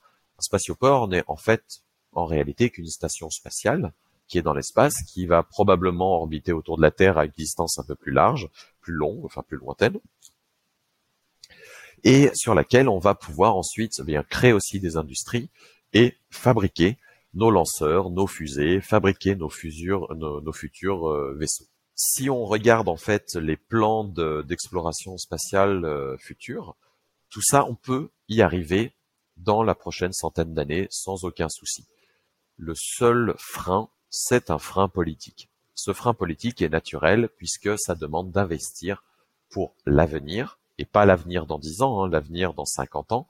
C'est un frein politique parce que aujourd'hui, malheureusement, la plupart des dirigeants, et je ne parle pas de, des dirigeants français en particulier, hein, je parle d'une politique globale, humaine, eh bien, voient à très court terme. Il faut s'assurer d'être élu au prochain mandat. Il faut s'assurer que les retombées soient immédiates pour pouvoir avoir de l'argent, de la notoriété. Or, si on veut faire de l'exploration spatiale, il faut penser non pas à la prochaine génération, mais probablement aux deux à trois prochaines générations. Donc, les personnes qui vont se lancer dans ces projets n'en verront pas le bout. Ça, il faut, convaincre le, le public de faire, de dépenser cet argent dans cette ligne budgétaire. Et donc, ce problème politique, eh fait naître un problème de budget. Ça coûte cher. L'exploration spatiale coûte cher et c'est pas des bénéfices qui seront immédiats. Donc voilà. Le gros problème, c'est de convaincre en fait la population à l'échelle globale, les politiques à l'échelle globale, de faire ce pas en avant pour l'humanité. Et on, on sait déjà que ce sera très compliqué, voire peut-être impossible, parce que regardons clairement ce qui se passe. À l'heure actuelle, on sait que l'écologie est fondamentale pour la survie de la population et le bien-être des espèces indigènes à la Terre, et on n'a toujours pas réussi à convaincre les dirigeants de faire de vrais pas en avant pour le futur lointain. Donc c'est très compliqué pour l'exploration spatiale. Mais c'est la prochaine, c'est la prochaine étape. L'exploration, l'habitat de Mars, l'exploitation de Mars, création ensuite d'un spatioport qui nous permettra d'envoyer des gens sur Mars, Vénus ou sur des lunes de Jupiter ou de Saturne qui ont des Europe ou Ganymède, Europe Ganymède, euh, Encelade par exemple, qui sont fantastiques en termes de, de découvertes scientifiques à faire, des choses incroyables qui nous attendent là-bas, pour ensuite construire dans l'espace ces futurs vaisseaux interstellaires. Alors, on a le plan de route. Maintenant, si on se projette, on a construit un vaisseau multigénérationnel, on est en route. Donc euh, là, il y a toute une série de questions qui se posent. Euh, L'évolution sociétale, euh, philosophique, artistique, religieuse, le, langage, la culture, euh, et donc, euh, est-ce qu'on peut un peu euh, explorer tout ça? C'est quelque chose dont vous avez aussi un petit peu réfléchi? Nous avons réfléchi à tout cela. Euh, par contre, dès qu'on aborde les sciences humaines et sociales, la problématique est encore différente. Autant pour la technologie et les sciences physiques, les sciences mathématiques, nous pouvons nous baser sur des lois naturelles c'est-à-dire que bah, le- les principes de la thermodynamie, la première, deuxième loi de la thermodynamie, Newton, euh, les, les formules mathématiques d'Einstein, etc., la loi de Moore, on les connaît, elles marchent. Nous savons les utiliser, elles sont répétables, il n'y a aucun problème avec ça. Par contre, les sciences humaines et sociales ne peuvent pas, ne bénéficient pas de ces formules mathématiques. C'est-à-dire qu'une population ne suit pas une formule mathématique spécifique pour l'évolution du langage, pour l'évolution de la philosophie, pour l'évolution de la religion. Donc, nous ne pouvons pas, à coup sûr, prédire ce qu'il va se passer dans le futur. Par contre, ce qui est fantastiquement intéressant, c'est que nous avons des exemples d'évolution sur Terre qui pourraient être ce à quoi on peut s'attendre. Il n'y a aucune certitude et nous n'en aurons jamais. De toute façon, il, faudrait déjà faire des expériences sur ce sujet pour pouvoir ensuite potentiellement essayer de prédire. Je pense que toute personne versée dans les sciences humaines et sociales rira bien si on lui en, si je proposais demain de faire une expérience avec une population sur euh, sur euh, sa naissance jusqu'à sa vie adulte et voir enfermée dans un dans un système environnemental, voir comment elle évolue. Dire, personne n'est capable de faire ça. Les pauvres les pauvres chercheurs en sciences humaines et sociales ont déjà tellement de mal à trouver de- des cobayes et d'avoir du financement pour faire leurs recherches fondamentales, euh, c'est impossible à faire.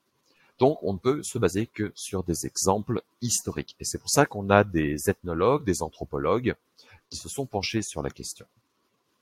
Et ce qu'il en ressort, c'est que oui, une population isolée dans l'espace va naturellement subir ce qu'on appelle une ethnogénèse, c'est-à-dire qu'elle va développer une nouvelle, euh, euh, une nouvelle société qui ne sera plus celle que l'on connaît sur Terre. Pourquoi? Eh bien parce que ses préoccupations seront entièrement différentes des préoccupations de ce que vous et moi nous avons sur Terre. Moi là, ce midi, bah, je me dis j'ai faim, je vais aller dehors, je vais m'acheter un sandwich, je vais aller dans un restaurant, je rentre chez moi, je cuisine. Ces préoccupations, bah, elles vont être différentes dans un vaisseau spatial. Un vaisseau spatial, probablement, bien, la nourriture sera plus calibrée, on aura moins de choix, et aussi, eh bien, euh, moi, si, si je vais aller manger sur un banc dans un parc, je peux. Dans un vaisseau spatial, ce sera peut-être aller voir la coupole d'observation, par exemple. Donc, naturellement, les gens vont évoluer différemment parce que leur milieu sera différent.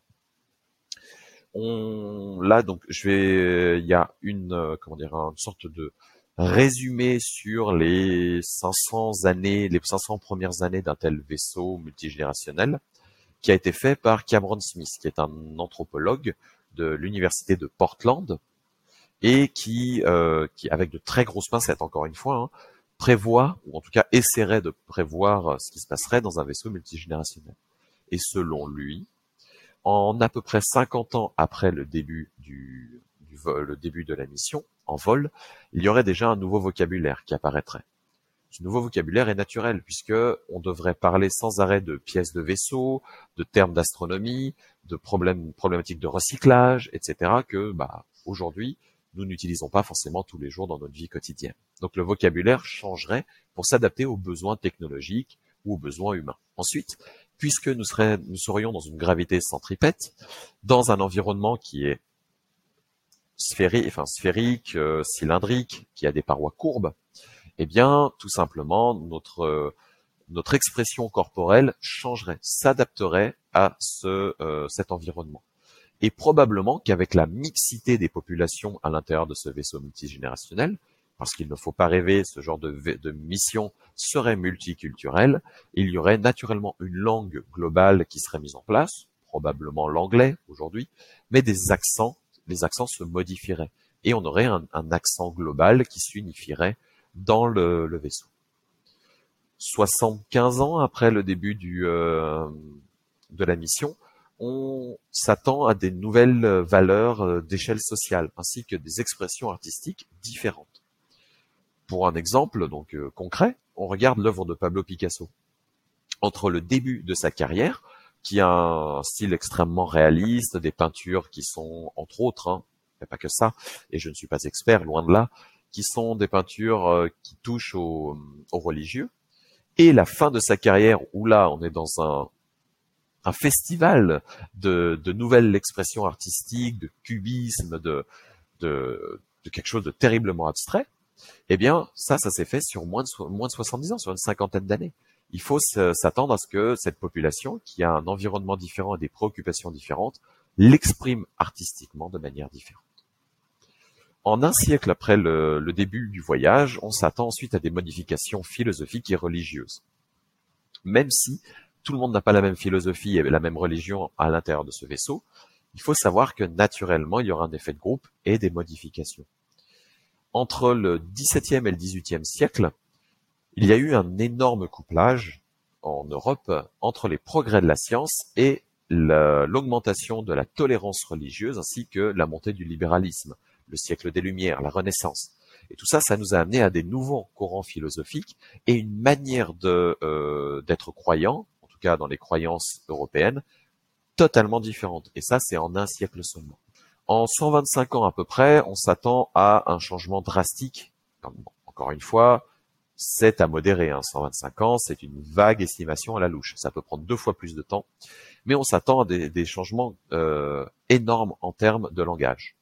Et là, encore une fois, un exemple typique, c'est entre le 16e et la moitié du 18e, du 17e siècle, en 150 ans à peu près, il y a eu entre 10 et 12 000 nouveaux mots dans la langue anglaise qui ont été créés.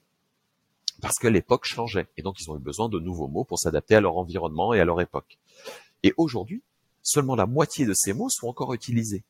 Donc, on voit à quel point le langage change. Il peut créer de nouveaux mots et même les oublier plus tard.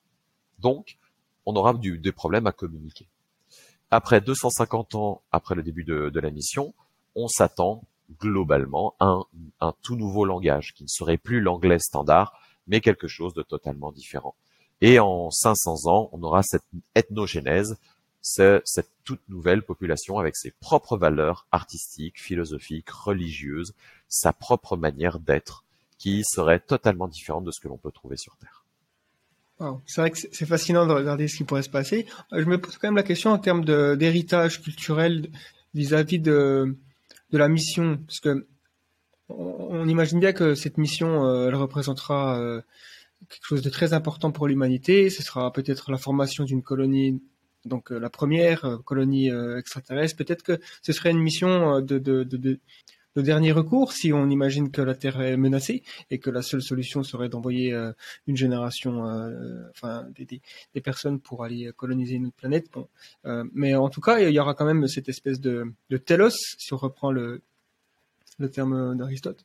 Et donc, est-ce que est-ce que il n'y a pas des, des, risques que ce soit un peu finalement perdu au fil des générations et que les 500 ans plus tard il y aurait une sorte de crise existentielle euh, qui pourrait se manifester. Pourquoi on est là? Pourquoi on est euh, dans un vaisseau? Qu'est-ce qui nous attend?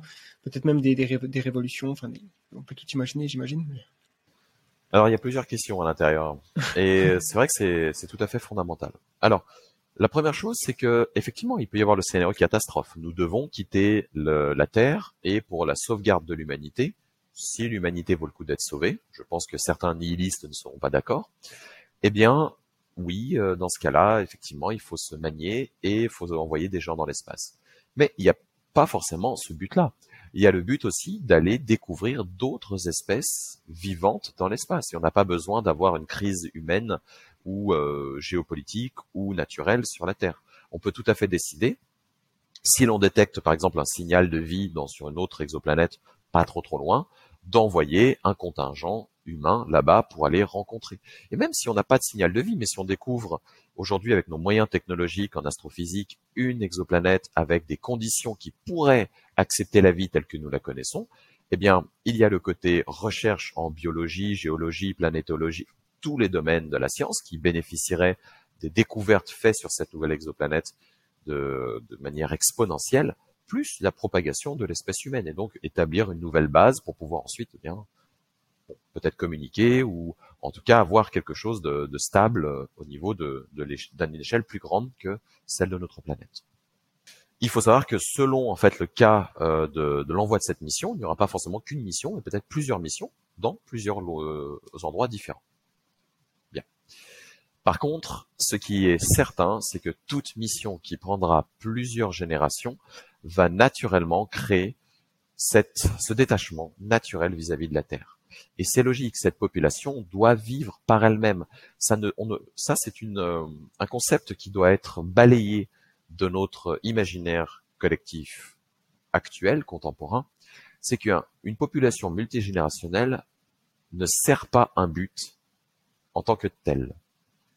C'est une population qui vivra et qui devra avoir ses propres enjeux personnels. Sinon, cette population, eh bien, ce serait juste une addition de personnes qu'on envoie dans l'espace pour aller, pour aller y mourir. Non, ça n'a aucun sens. Cette population doit avoir son propre but, ses propres buts dans, dans la vie.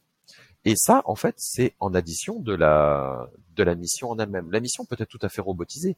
Une fois arrivé sur place, des sondes automatiques collectent, envoient par transmission, euh, mettons photonique, euh, les informations sur la Terre. On n'a pas besoin de communiquer avec les gens sur place. Et de toute façon, les communications prendraient beaucoup trop de temps entre les humains de la Terre et ces humains de cette nouvelle population pour que ça vaille le coup. Donc le seul truc à faire, c'est une communication à la vitesse de la lumière, une communication photonique, pour avoir des relevés bah, de nos sons, de nos instruments. La population en elle-même se détachera de la Terre et doit se détacher. Elle doit couper une partie de ses racines. Ça ne veut pas dire qu'elle doit oublier la Terre. C'est différent mais elle doit vivre par elle-même et pour elle-même. Et ça, c'est fondamental. On, encore une fois, on n'envoie pas cette population pour servir de, euh, de, de, petits pas dans, dans l'humanité. Non, c'est une population qui a ses propres, sa propre vie. Et donc, on aura effectivement cette population qui va se détacher partiellement de la Terre. Il est important qu'elle ait toujours connaissance de ses origines, et peut-être que certains des colons, enfin, J'aime pas le mot colon d'ailleurs parce que ça a une très mauvaise connotation. Comprenons plutôt par là les explorateurs, parce qu'il n'y a pas de but de coloniser, il n'y a pas le but de créer et d'asservir une population locale, hein, encore une fois. Mais ces explorateurs, cette nouvelle population, eh bien, euh, certains voudront peut-être revenir voir leur, terre d'origine, d'autres vont euh, bah, créer leur propre la nouvelle population, une nouvelle société sur cette exoplanète, faire de la recherche, faire euh, de l'art, etc. Donc, euh, il va y avoir effectivement un détachement, mais pas un oubli. Et donc, il va y toujours y avoir cette connexion avec la Terre, mais par le fait que cette population va vivre dans l'espace, dans un, lointain, une, lointaine exoplanète, elle va avoir des valeurs sociétales totalement différentes, elle ne sera plus en phase avec la Terre. Et donc, il ne faut pas imaginer aujourd'hui, si on parle de colonisation, d'exploration, de l'espace lointain avec des vaisseaux multigénérationnels qui prennent plusieurs générations. Il ne faut pas imaginer une humanité qui soit unie et centrée sur la Terre. Pas du tout. Ça ne peut pas marcher. Il faut plutôt imaginer tout simplement l'évolution de l'humanité comme simplement des, des euh, une propagation, mais ça fait très maladie. J'aime pas ça non plus. Mais euh, tout simplement un développement. Simplement, l'humanité elle est obligée, si l'humanité de toute façon qui ne progresse pas est une humanité qui meurt. Ça, on l'a vu, les civilisations meurent si elles n'évoluent pas. Et là, l'humanité, eh bien, elle est obligée d'aller dans les étoiles si elle ne veut pas péricliter. Et d'ailleurs, euh, bah, on le dit tout le temps, la Terre, c'est le berceau de l'humanité. C'est vrai. Mais personne n'est censé mourir dans son berceau. Donc l'humanité doit nécessairement aller voir plus loin. Mais il ne faut pas imaginer, encore une fois, une société humaine unie à l'échelle multi euh, planète, multi euh, système solaire. Ça ne peut pas arriver aujourd'hui. Effectivement, l'idée d'empire euh, galactique, euh, il est impossible parce que effectivement, déjà en termes de communication, euh, il est improbable de, gérer administrativement toutes ces planètes et tout ça. Alors, la question aussi qui est au cœur de vos travaux, en tout cas le dernier euh, article scientifique que vous avez écrit, que vous m'avez transmis, euh, comporte beaucoup de choses sur euh, la diversité génétique. Et donc, alors plusieurs questions. La première, bah, c'est déjà combien d'êtres humains il faut envoyer au tout début de la mission pour garantir donc le MVP. Il me semble que c'est minimum viable population.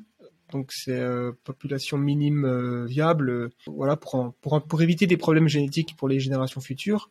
Et également, comment vous vous y êtes pris euh, pour calculer, pour, euh, pour trouver des, des, résultats, vous utilisez donc un, logiciel ou un programme qui s'appelle Héritage. tu peux en parler un peu plus? En 2017, je me suis intéressé à la question de l'exploration lointaine, l'exploration de l'espace lointain. Et euh, en réalité, j'ai ce parti d'une curiosité scientifique en, en parallèle de mon travail de chercheur en astrophysique. Je fais ça sur mon temps libre.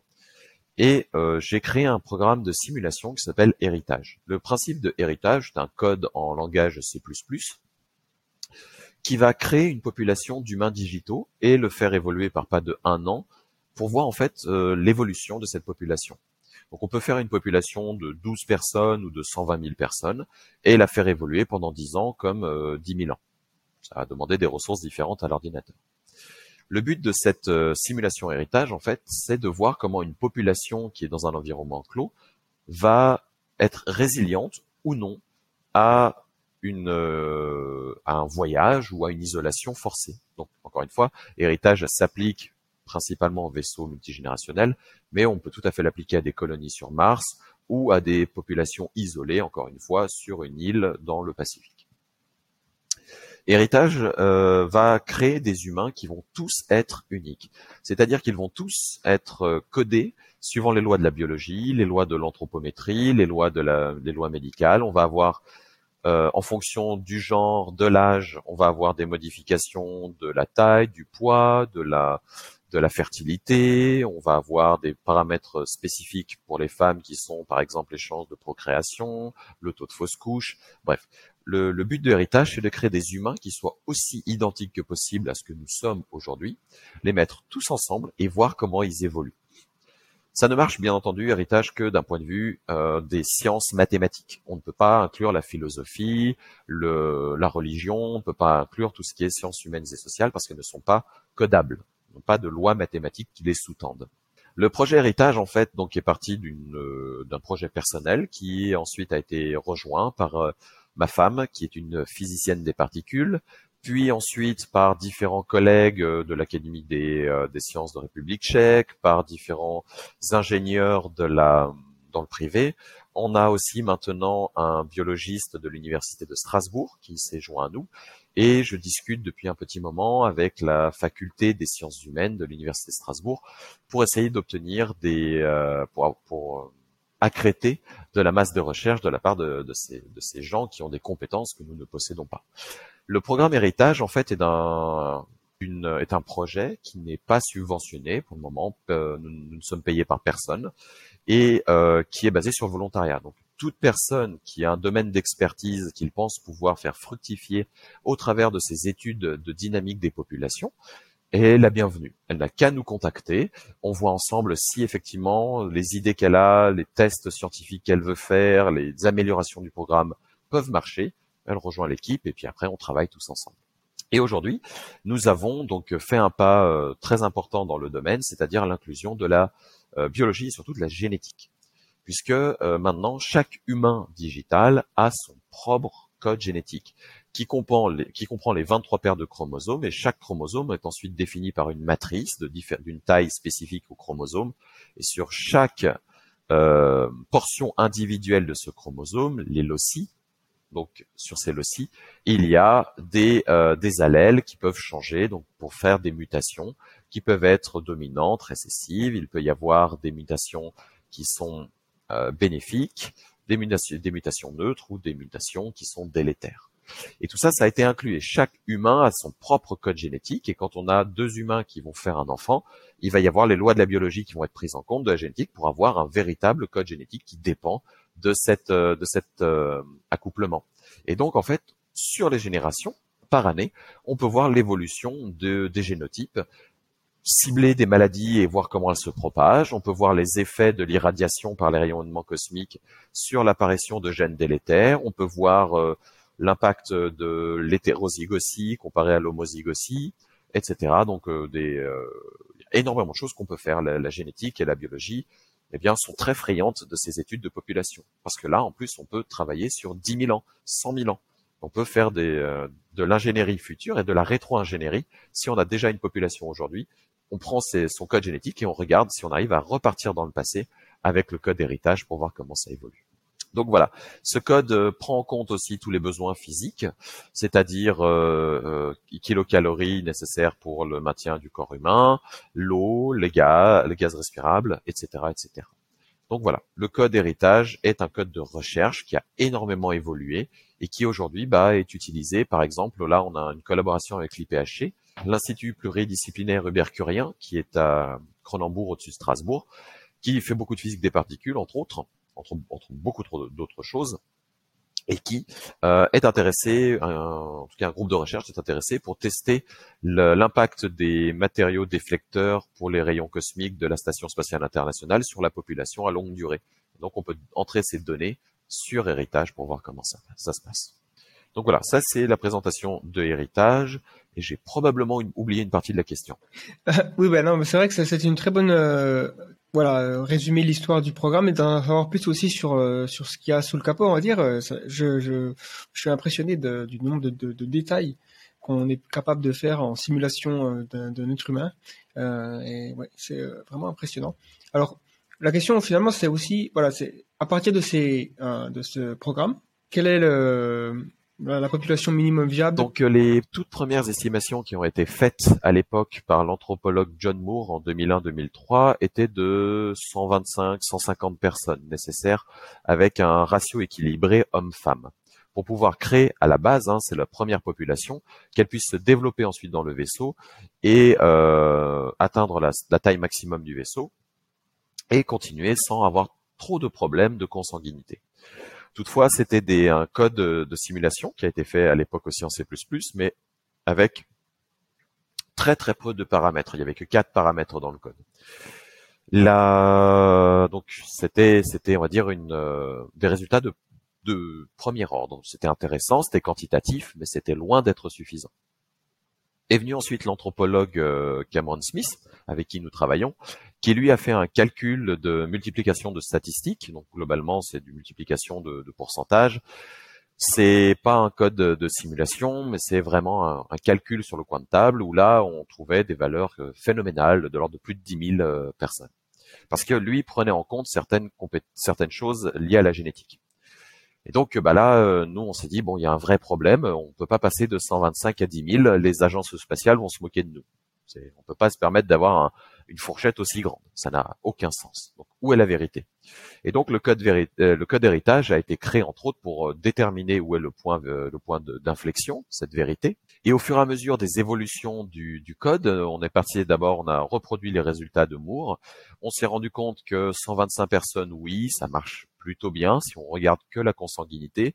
Mais si on fait, euh, si on a des contraintes sociales un peu plus drastiques qui sont incluses dans le code, c'est-à-dire que l'on décide non euh, que l'on décide euh, qui va s'accoupler avec qui pour maximiser en fait le bassin de reproduction et minimiser la la consanguinité. Donc des, euh, des choix extrêmement durs à faire hein, d'un point de vue pour l'humain, ce serait très très dur à, à faire. C'est d'un point de on est des dictateurs. Mais là, ce sont des humains digitaux. On peut se permettre d'être un petit peu plus sévère et euh, on, a, on est descendu à 98. Euh, encore une fois, avec euh, une balance homme-femme égale.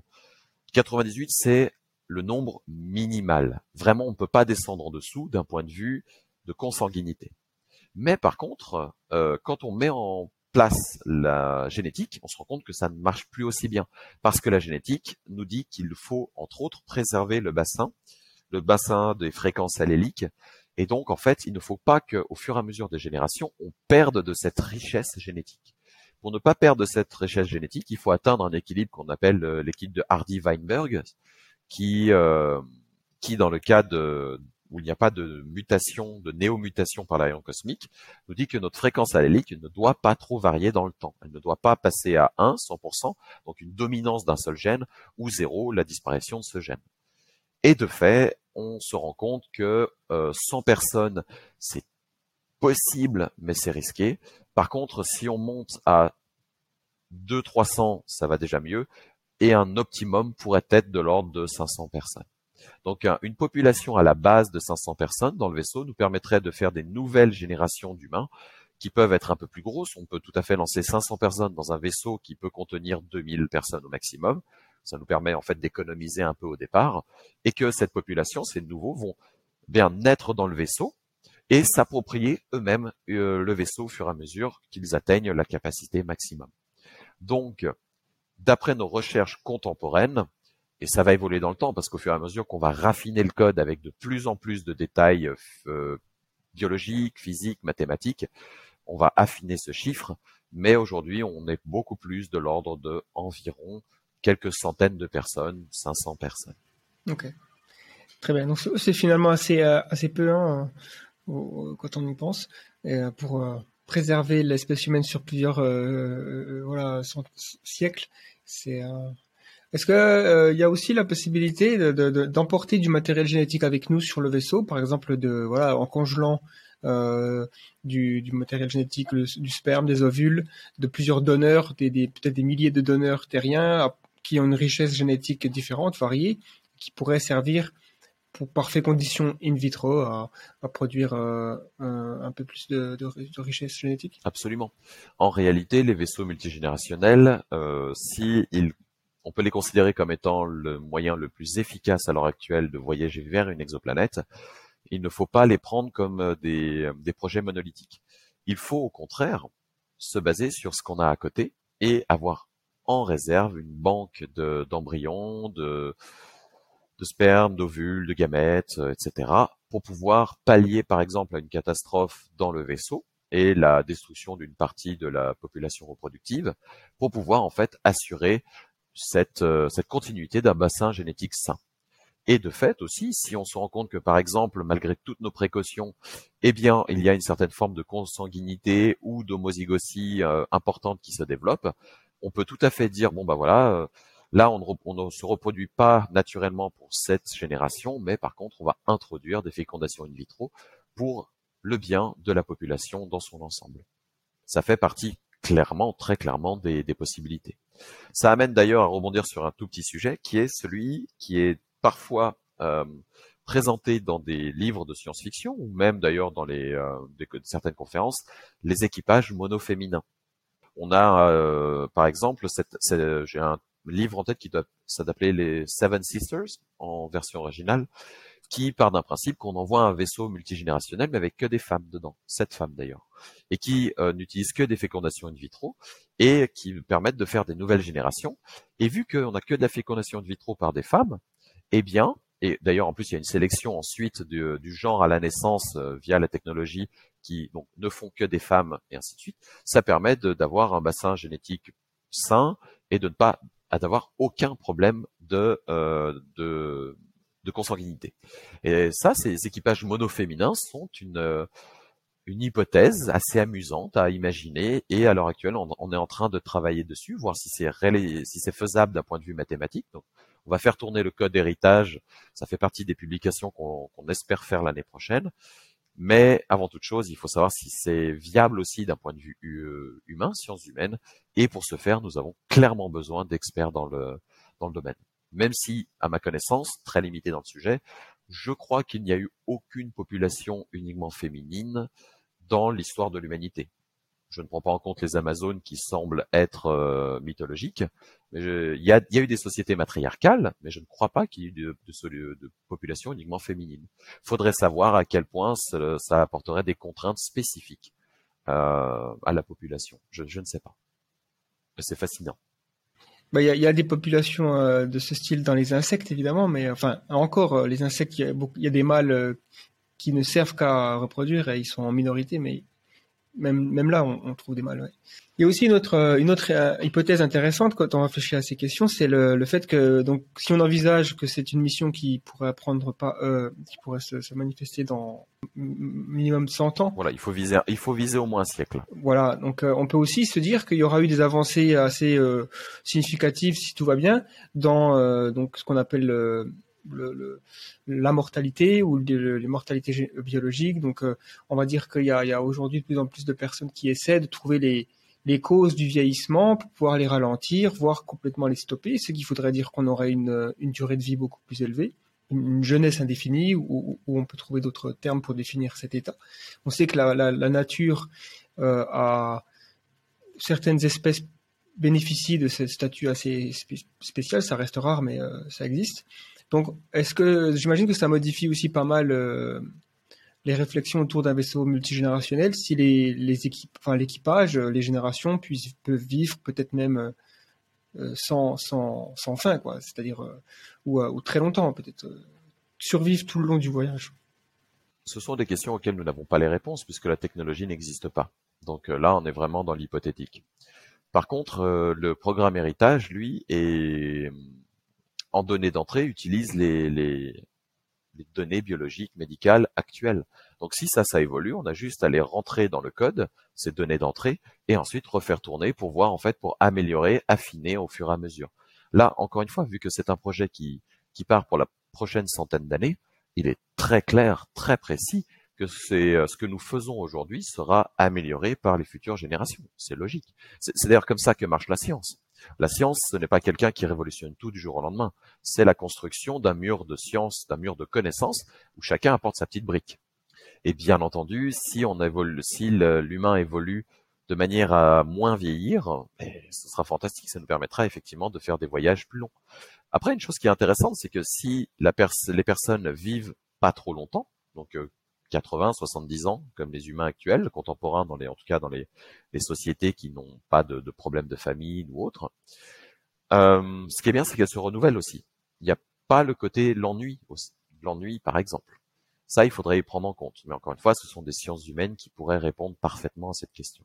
La chose qui va surtout se, je pense, évoluer, ça va être la biologie et la génétique, puisque au fur et à mesure, on va être probablement capable de réparer le génome humain au niveau euh, des, loci, très probablement. Hein. Et donc, on va probablement s'affranchir d'une partie des problèmes liés au rayonnement cosmique. Mais comme nous ne savons pas le faire aujourd'hui, nous sommes ce qu'on appelle conservatifs, c'est-à-dire qu'on prend le scénario le plus complexe, on l'analyse et ça nous permet d'avoir euh, encore une fois, des limites, euh, on connaît tous les facteurs limitants à l'exploration spatiale.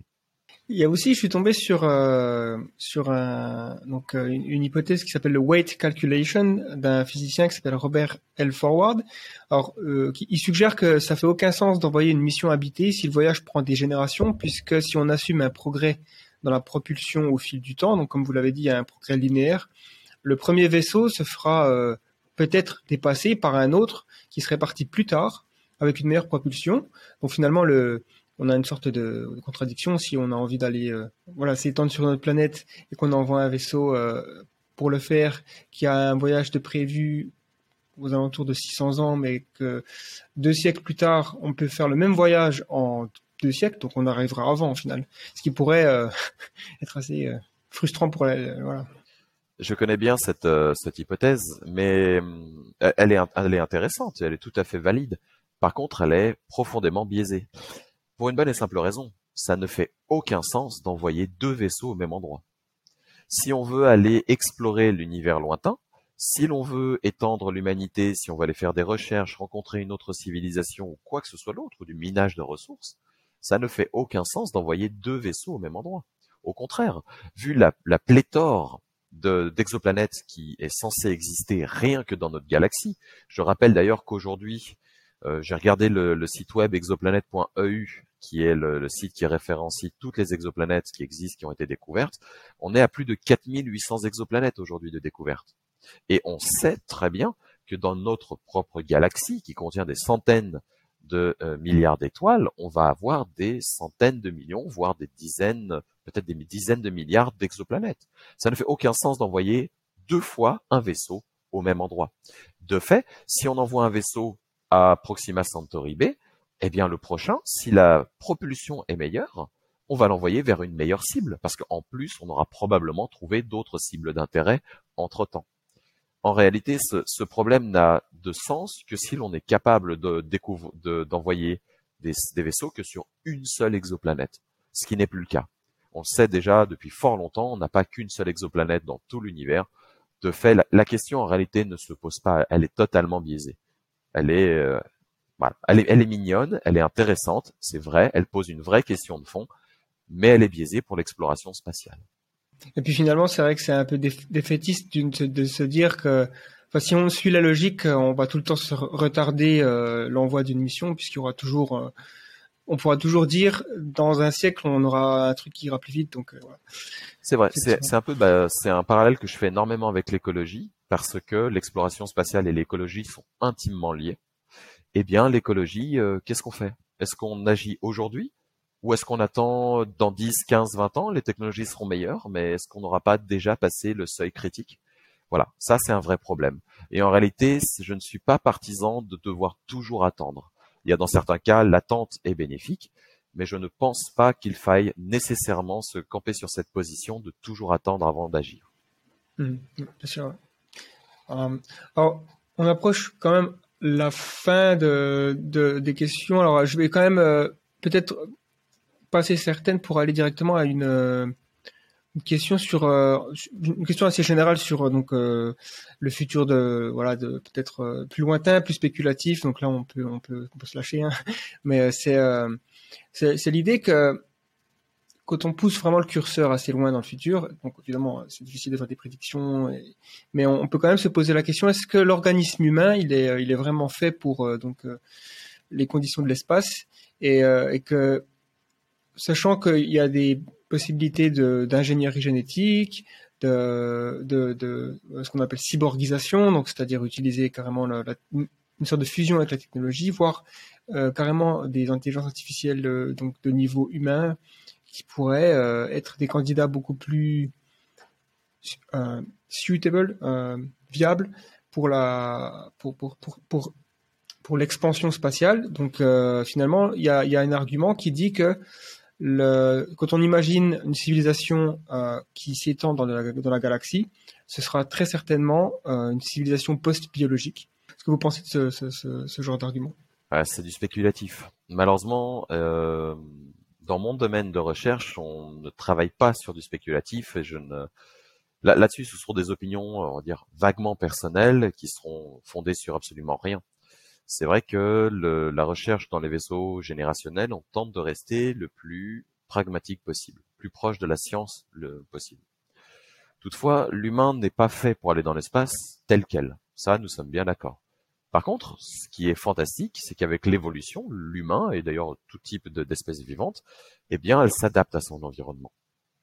Envoyer quelqu'un dans l'espace et faire en sorte qu'il se reproduise de manière efficace sur plusieurs générations amènera naturellement les futures générations à être adaptées à l'espace, beaucoup mieux que nous le sommes aujourd'hui.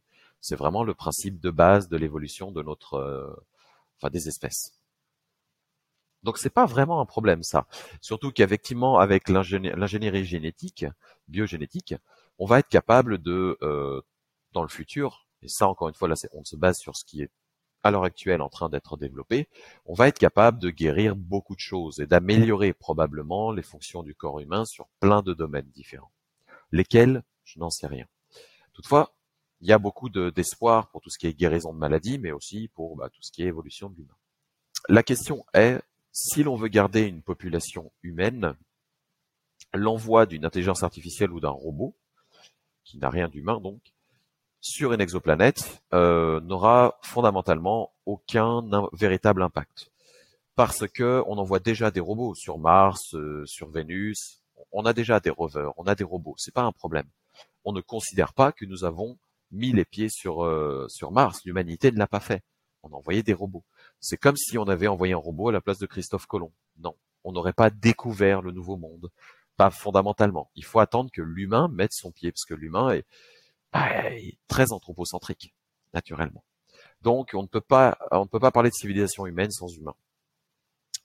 Il y a ensuite le transhumanisme, donc euh, le, euh, le fait de devenir cyborg, le fait de, de la jonction humain-machine, le transfert de la, de la psyché humaine à l'intérieur de l'informatique, toutes ces cybertechnologies. Là, c'est de la science-fiction brutale, vraiment brute. hein.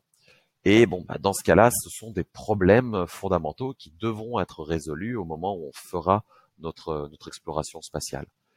Ce sera probablement plus simple, j'en suis bien d'accord, mais ce sont aussi des, enfin, la société, si elle va dans cette direction-là, la société elle-même aura évolué. Et donc, c'est pas avec notre réflexion de petit humain de 2021-2022 que l'on va pouvoir répondre à ces questions, parce que la société aura évolué. On n'aura plus les mêmes échelles et on aura probablement une vision totalement différente.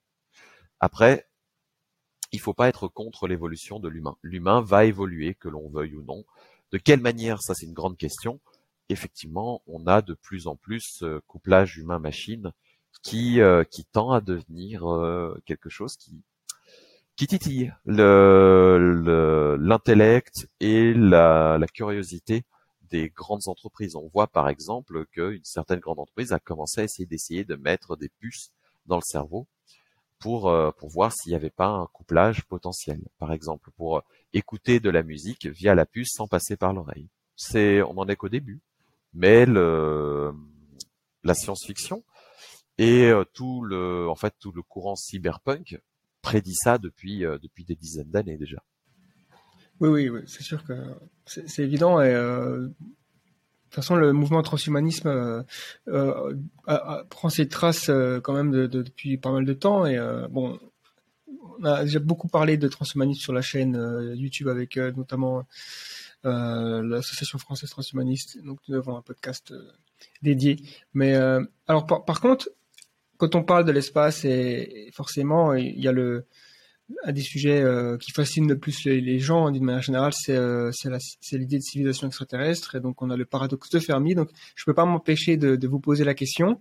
Quel est votre avis sur, sur donc, euh, ce qu'on pourrait dire la question de Fermi, puisque c'est pas vraiment un paradoxe en fonction de comment on pose la, la chose. Et également, si vous avez donc une solution parmi les, les, dizaines et dizaines de solutions qui ont été proposées au fil du temps, euh, qui, vous semble être la plus satisfaisante?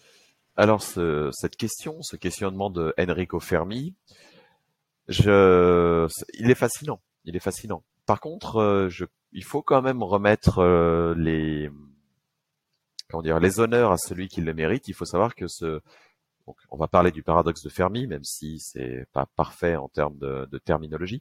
Le paradoxe de Fermi a été énoncé pour la première fois par Konstantin Tsiolkovsky dans le début des années 1900. Enrico Fermi, lui, est célèbre parce qu'il en a discuté autour d'une table avec des collègues et que eux ont ensuite publié ça dans des journaux.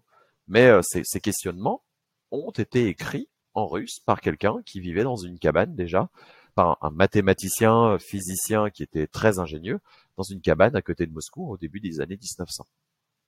Mais qu'importe. Le, le, paradoxe de Fermi qui nous dit que s'il y a une civilisation intelligente qui existe dans notre galaxie, pourquoi est-ce qu'elle ne nous a pas contactés? Ça, c'est une question qui est vraiment euh, fascinante. Parce que euh, là, ça va être une réponse d'un point de vue très personnel, mais mathématiquement, vu la prolifération des exoplanètes dans notre propre galaxie, encore une fois, notre galaxie, la Voie lactée, c'est plusieurs centaines de milliards d'étoiles, sachant que les relevés champs profonds de Hubble nous disent qu'il y a des centaines de milliards de galaxies probablement qui existent dans l'univers, mis bout à bout, sachant qu'il y a huit planètes autour de notre Soleil, sachant qu'il y en a euh, plusieurs qui sont telluriques, une qui abrite la vie, une multiplication de probabilités nous dit que fondamentalement, il doit y avoir plusieurs autres planètes, des exoplanètes, qui abritent la vie. Sous quelle forme? Évoluer, pas évoluer, intelligente, euh, microbienne, euh, à la science-fiction, aucune idée. Ça, y a, ce qui est certain, c'est qu'il y a très probablement de la vie qui existe ailleurs. Maintenant, une vie qui est suffisamment évoluée pour pouvoir communiquer et qui veut communiquer avec nous. Eh bien, c'est probable, je pense que de toute façon l'humain a déjà essayé. Nous avons essayé en tant que civilisation avec nos petits moyens, nous avons essayé. Mais nos petits moyens, bah, ils sont tout petits à l'échelle de la galaxie. Ils sont ridicules, ridicules. Notre sonde Voyager avec euh, avec ses son disque de disque d'or dessus avec euh, le, message de l'humanité, bah c'est fantastique. Il fallait le faire. C'est fantastique. Mais la chance, la chance qu'il faut avoir pour qu'une civilisation arrive à récupérer ce tout petit bout de métal perdu entre les, planètes et perdu entre les étoiles est ridicule. C'est impossible. Mathématiquement, c'est impossible. Cette sonde va euh, probablement dériver à jamais. Alors, ce qu'on fait, c'est qu'on envoie des signaux radio dans l'espace ou des signaux lumineux. Mais c'est un tout petit télescope qui pointe dans une seule direction. La, la direction, enfin le, l'ensemble du champ de stellaire, le cosmos est tellement gigantesque que les chances pour lesquelles une autre civilisation soit pile poil dans l'axe de visée pour arriver à nous capter, eh bien, elle est infime. Et en plus, il faut que la civilisation soit pile poil au bon niveau de technologie pour capter notre signal, pour le, le, récupérer. Et en plus, il faut qu'on mette suffisamment longtemps, il faut qu'on arrive à se comprendre avec ce signal. Bref, c'est très très très complexe. Et euh, d'un point de vue, donc encore une fois, juste personnel, hein, c'est mon sentiment, c'est que si une telle civilisation existe, et que probablement il doit en exister, eh bien, on a un problème simplement de messagerie. Là, c'est très compliqué. Il faut vraiment tomber dans le pile poil le, bonne période historique pour arriver à détecter ce signal. Mais en plus, ce signal, de quelle forme il prend? Est-ce que c'est des ondes gravitationnelles? Est-ce que c'est un signal photonique? Est-ce que c'est un signal qui existe sous une autre forme? Parce que l'autre signal photonique, ça peut être un signal d'intensité, mais ça peut être un signal polarimétrique. ça, on ne peut pas le voir avec l'œil. Euh, la polarimétrie on ne peut pas, euh, si on regarde euh, des bandes de longueur d'onde, est-ce qu'ils vont nous communiquer en radio, en rayon X, en gamma, en optique, en UV Mais nous, notre atmosphère, elle filtre une partie de ce rayonnement. Donc, euh, bah, avec nos observatoires locaux, eh ben, on va peut-être se bloquer simplement de ce message. D'où d'ailleurs l'intérêt de faire une station spatiale dans l'espace, un spatioport, pour pouvoir avoir des instruments de mesure, qui se s'affranchissent de cette euh, de ces contraintes sur la Terre. Encore une fois, selon moi, le, gros problème vient d'un problème de messagerie. Il faut qu'on arrive à capter le signal, et le signal, faut trouver le bon signal, et ensuite arriver à le décoder. Et là, c'est extrêmement complexe. Peut-être qu'on a déjà été contacté il y a 100 ans de ça, 200 ans de ça, mais bah ça s'est arrêté, tout bonnement parce que ça sert à rien de, flasher une planète avec un gigantesque phare solaire, un phare interstellaire, pardon, pendant 300 ans s'il n'y a pas de réponse. Au bout d'un moment, on s'arrête. Donc, on essaye notre exoplanète. Et peut-être que bah, la technologie était juste pas prête. Ou euh, on est même trop évolué peut-être pour la, pour la détecter, cette technologie. J'en sais rien. Donc, c'est très problématique et selon moi, c'est probablement l'un des facteurs les plus limitants qui explique le, grand questionnement de, de Fermi. Hmm. Oui, c'est sûr qu'il y a tellement de, façons de voir la chose qui, déjà, il faut aussi se dire voilà on n'en sait rien et puis ça fait pas tellement longtemps qu'on regarde hein, comme vous l'avez dit euh, on, on s'intéresse enfin on est capable d'aller dans l'espace depuis euh, voilà même pas 100 ans hein, finalement. Et on, l'a conceptualisé récemment. Et donc qui sait si on utilise les bons instruments. Après il y a, aussi beaucoup de choses qu'on sait pas sur la probabilité de ce qu'on appelle abiogénèse donc la le, fait que la vie puisse apparaître de matière inerte. Est-ce que c'est un truc qui apparaît une fois tous les, enfin une chance sur un trillion, une, chance sur 10 euh, puissance 25, ou ça se trouve c'est, il y a une planète dans tout l'univers qui est capable de, faire ça. On n'en sait rien finalement. Pas. Ça, c'est justement le genre de question auquel on cherche à répondre en allant explorer des exoplanètes, même des, des, planètes de notre système solaire. Ce genre de questionnement, on peut le contraindre. Les données peuvent être contraintes, euh, elles peuvent être euh, les données peuvent être euh, affinées grâce justement à l'exploration spatiale. Et ça, ça nous permettra de savoir bah, si nous sommes seuls ou pas dans l'univers. Oui, ça nous permet de remplir euh, un peu plus finement l'équation de Drake. Même si l'équation de Drake, euh, il faut la prendre avec de très grosses pincettes. C'est une équation qui est amusante, mais on ne doit pas lui donner plus de crédit que ça parce que ce ne sont que de gigantesques hypothèses multipliées entre elles. Oui, c'est une façon élégante d'organiser notre ignorance. C'est bien dit. Mais ouais, le ouais, paradoxe de Fermi, bon, euh, chacun finalement a son avis. Il y en a qui pensent qu'ils sont déjà là. Je, je n'ai certainement pas le dernier mot sur cette question. Je n'ai pas cette prétention. Personne euh, là. D'ailleurs, je recommande un livre euh, que euh, Stephen Webb a écrit. il me semble que c'est c'est 75 solutions et, il balaie, il balaie quand même pas mal d'hypothèses avec toutes plus ou moins de probabilité que ce soit cette solution-là, mais ça peut même être une combinaison finalement. Ok. Ouais, juste dernière question, c'est une question science-fiction. Donc euh, j'imagine que la science-fiction ça, ça, inspire un petit peu quand même. Est-ce qu'il y a des œuvres qui, qui ont exploré le concept de vaisseau multigénérationnel de façon assez cohérente, d'après vous? Je lis de la science-fiction, mais c'est pas mon domaine de prédilection non plus. Donc j'ai pas une culture qui est suffisamment vaste. Toutefois, je sais que des œuvres comme euh, Rama, euh, des œuvres, bah, bien sûr, comme euh, bon, l'Odyssée de l'espace, comme Interstellar, à différents degrés, hein, parlent un peu d'exploration spatiale lointaine. Toujours, il y en a beaucoup qui ont été faites de manière intelligente, avec une volonté, en particulier, bah, je pense à l'œuvre de Rama, mais bon, Hamilton, Arthur C. Clarke, tout ça, c'est des grands auteurs qui ont fait beaucoup de choses qui veulent être ancrées dans la physique. Et on a vu, on a vu pas mal de choses intéressantes.